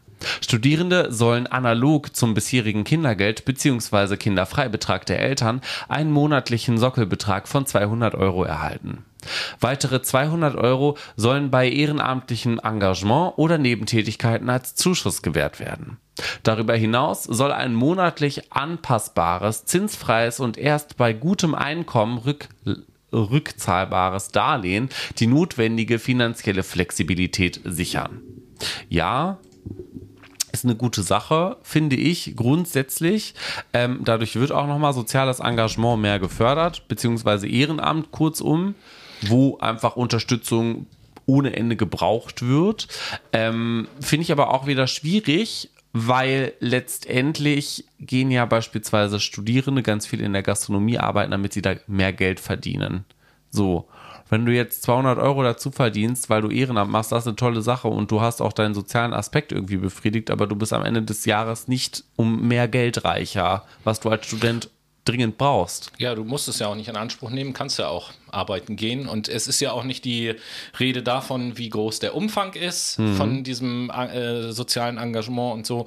Was ich einfach, also der kritischste Punkt, den ich an dem sehe, was du gerade vorgelesen hast, ist so diese Formulierung, dass erst ab einem guten Einkommen muss das überhaupt zurückbezahlt Wer werden. sagt, da wird mir jetzt gut? fehlen, was ist das gute Ja. Einkommen? Wer, über welche Höhe sprechen wir da? Das denke ich mir genauso. Aber auch BAföG, blei bleiben wir, achso, nee, bitte. äh, es soll nämlich noch was äh, eingeführt werden. Ich glaube, das wolltest du jetzt aber gerade anbringen. Ja, genau, weil es gibt ja noch eine andere Form von BAföG. Du hast es vorhin schon, äh, schon angesprochen. Diese Midlife-BAföG hast du vorhin schon vorgelesen. Genau. Wir Freien Demokraten wollen ein Midlife-BAföG von bis zu 1000 Euro im Jahr einführen. Darüber hinaus soll in einem persönlichen Freiraumkonto unabhängig vom Arbeitgeber das steuer- und abgabenfreie Ansparen für Weiterbildungsangebote und Bildungsauszeiten ermöglicht werden. Damit schaffen wir ein zweites Bildungssystem für das ganze Leben. Das finde ich grundsätzlich eine gute Idee. Ne, wir, was heißt, wir alle kennen das, aber es ist ja zunehmend so, dass man irgendwann äh, im Leben auf einmal feststellt, ich möchte mich doch nochmal irgendwie verändern, anders orientieren, weiterbilden, sonst irgendetwas. Und das kann ich ja nur unterstützen, wenn das Ganze gefördert wird. Natürlich. Wir kommen zu unserem letzten Punkt, dem eigentlich wichtigsten im Wahlprogramm, dem Klima Klimaschutz. Den Klimaschutz. Dem Klimaschutz. Wenn du cleaner bist, ist es super. Ja, da will ich mal einsteigen mit dem Klimaschutz, mit dem Thema Bahn. Da geht es jetzt noch nicht direkt um Klimaschutz, aber wir wissen ja, Mobilität spielt beim Klimaschutz auch eine große Rolle. Natürlich. Und da hat die ähm, FDP für die Bahn auch eine ganz tolle Idee unter der Überschrift Bahnverkehr privatisieren, mehr Wettbewerb auf der Schiene, schreiben äh, die im Wahlprogramm, wir Freien Demokraten wollen die Infrastruktur und den Bahnbetrieb der Schiene trennen und den Betrieb privatisieren. Das Netz soll im Eigentum des Bundes bleiben. Besetzt äh, bedeutet übersetzt, die Schienen, also das ganze Verkehrsnetz, äh, das, was teuer ist und die großen Kosten verursacht, bleibt beim Staat. Der hat sich um den Ausbau und die Instandhaltung zu kümmern und die Wirtschaft, die kann dann das fröhlich nutzen, was wir mit unseren Steuergeldern bezahlen und kann auf der Schiene dann als Privatunternehmen Geld verdienen. Dumm. Der Markt regelt, sage ich jetzt mal. Die FDP will Klimaschutz und Ökonomie besser verbinden. Oh Wunder, oh Wunder. Ja, die Energiewende soll über den Wettbewerb am Markt und Innovation funktionieren. Auch hier wieder der Markt regelt. Äh, hier für Interessierte unter euch lohnt es sich mal zwei Dinge zu ähm, googeln, sag ich mal, einmal das äh, Jevons-Paradoxon und den Rebound-Effekt. Ähm, das scheint die FDP nämlich total zu vernachlässigen. Ich gebe dir mal äh, ein Beispiel, es sei denn, du kennst die. Den Rebound-Effekt habe ich von dir schon mal gehört, aber das Jefferson-Paradoxon. Okay, nee. das Jevons-Paradoxon sagt äh, zum Beispiel aus, ich mache das mal an einem Beispiel deutlich, ähm, wie, ist zwar schon lange her, aber die ersten Glühlampen, die es gab. So. Die waren relativ teuer. Das konnten sich nur die Reichen leisten mit dem Strom. Und äh, dann wurde die Glühlampe mit einem Wolframdraht erfunden, die wesentlich länger hält, die weniger Strom verbraucht, auf einmal erschwinglicher war. Ähm, ja, und das hatte dann weniger Strom verbraucht, ist ja wichtig im Zusammenhang hier mit Klar. Klima. Das, diese Erfindung hatte zum, zur Folge, dass viel mehr Strom verbraucht wurde, weil viel mehr Leute sich das leisten konnten. Und das ist das, wie die Wirtschaft halt funktioniert. Deswegen will ich das an dieser Stelle sagen. Wenn ich das alles dem Markt überlasse, dann wird der Produkte entwickeln, die weniger Strom verbrauchen und günstiger sind. Das können sich dann mehr Leute leisten und deswegen wird der Stromverbrauch steigen. Das ist dieses Jevons-Paradoxon, obwohl wir eigentlich den Stromverbrauch senken wollen. Das heißt, ich kann das nicht einfach nur dem äh, Markt überlassen. Markt überlassen. Funktioniert nicht, das stimmt schon. Ergibt Sinn. Gesetzlich vorgegebene Technologien und die Förderung nach dem Erneuerbaren Energiengesetz, also der EEG, will sie stoppen. Dazu schreibt die äh, FDP in ihrem Wahlprogramm, wir Freien Demokraten wollen erneuerbare Energien vollständig in den Wettbewerb überführen und die Förderung nach dem EEG beenden. Gesetzlich vorgegebene Ausbaupfade für einzelne Technologien und staatlich garantierte Abnahmepreise lehnen wir ab.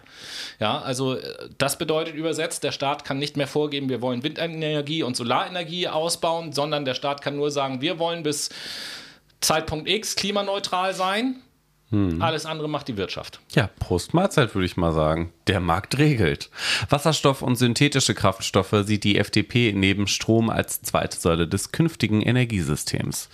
In jedem Fall, äh, ja, Wasserstoff ist sehr energieeffizient Ja, in der gleich, Herstellung. Statt mit. einem Verbot von herkömmlichen Verbrennungsmotoren will die FDP auf klimafreundliche synthetische Kraftstoffe umstellen. So.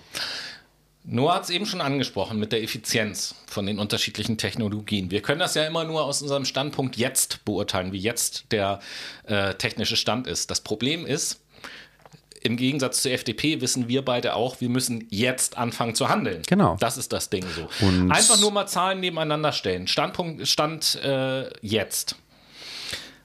Elektromobilität oder Elektroantrieb hat aktuell nach Abzug aller, was man da alles abziehen kann, eine Effizienz von 73 Prozent. Das ist der technische Stand jetzt. Wasserstoff 22 Prozent, synthetische Kraftstoffe 13 Prozent. So, deswegen ist diese Idee, ich bin schon der Meinung, man soll natürlich in die, in die Richtung weiter forschen. Keine Frage.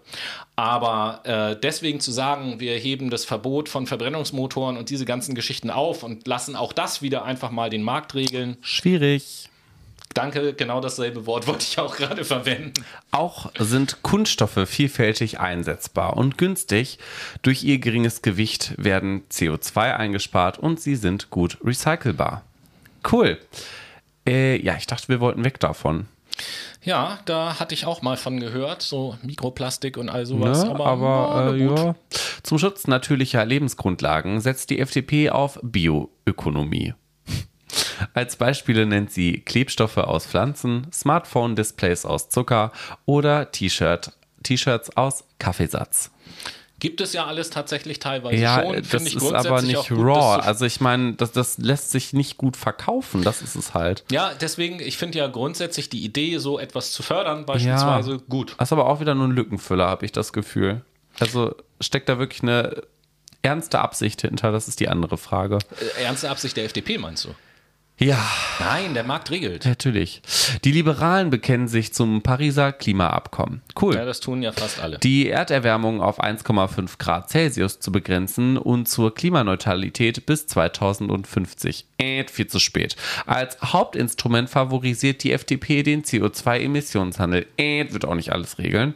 Richtig. Klimaschutzprojekte in anderen Staaten, etwa zur Waldaufforstung, sollten auf die eigene CO2-Bilanz angerechnet werden können. Äh, sehe ich nicht so.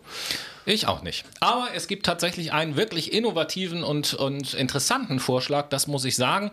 Da äh, heißt es unter der Überschrift Klimaschutz richtig machen, sozialen Ausgleich einführen, heißt es, darüber hinaus wollen wir Aufkommensneutralität durch die Rückzahlung eines jährlich zu berechnenden pauschalen äh, Betrags, also einer Klimadividende, an jede Bürgerin und jeden Bürger gewährleisten. Das bedeutet, dass ähm, durch diesen äh, CO2-Bepreisung, durch die ganzen Geschichten bezahlen mhm. wir eben halt für bestimmte Dinge mehr Geld.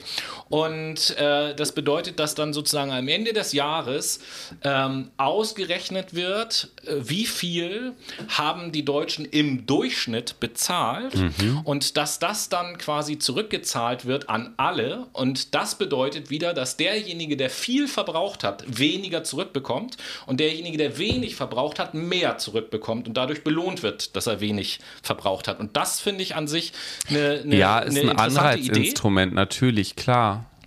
Ähm, worüber man Aber schult das letztendlich den Verbraucher oder Konsument in seinem Konsum?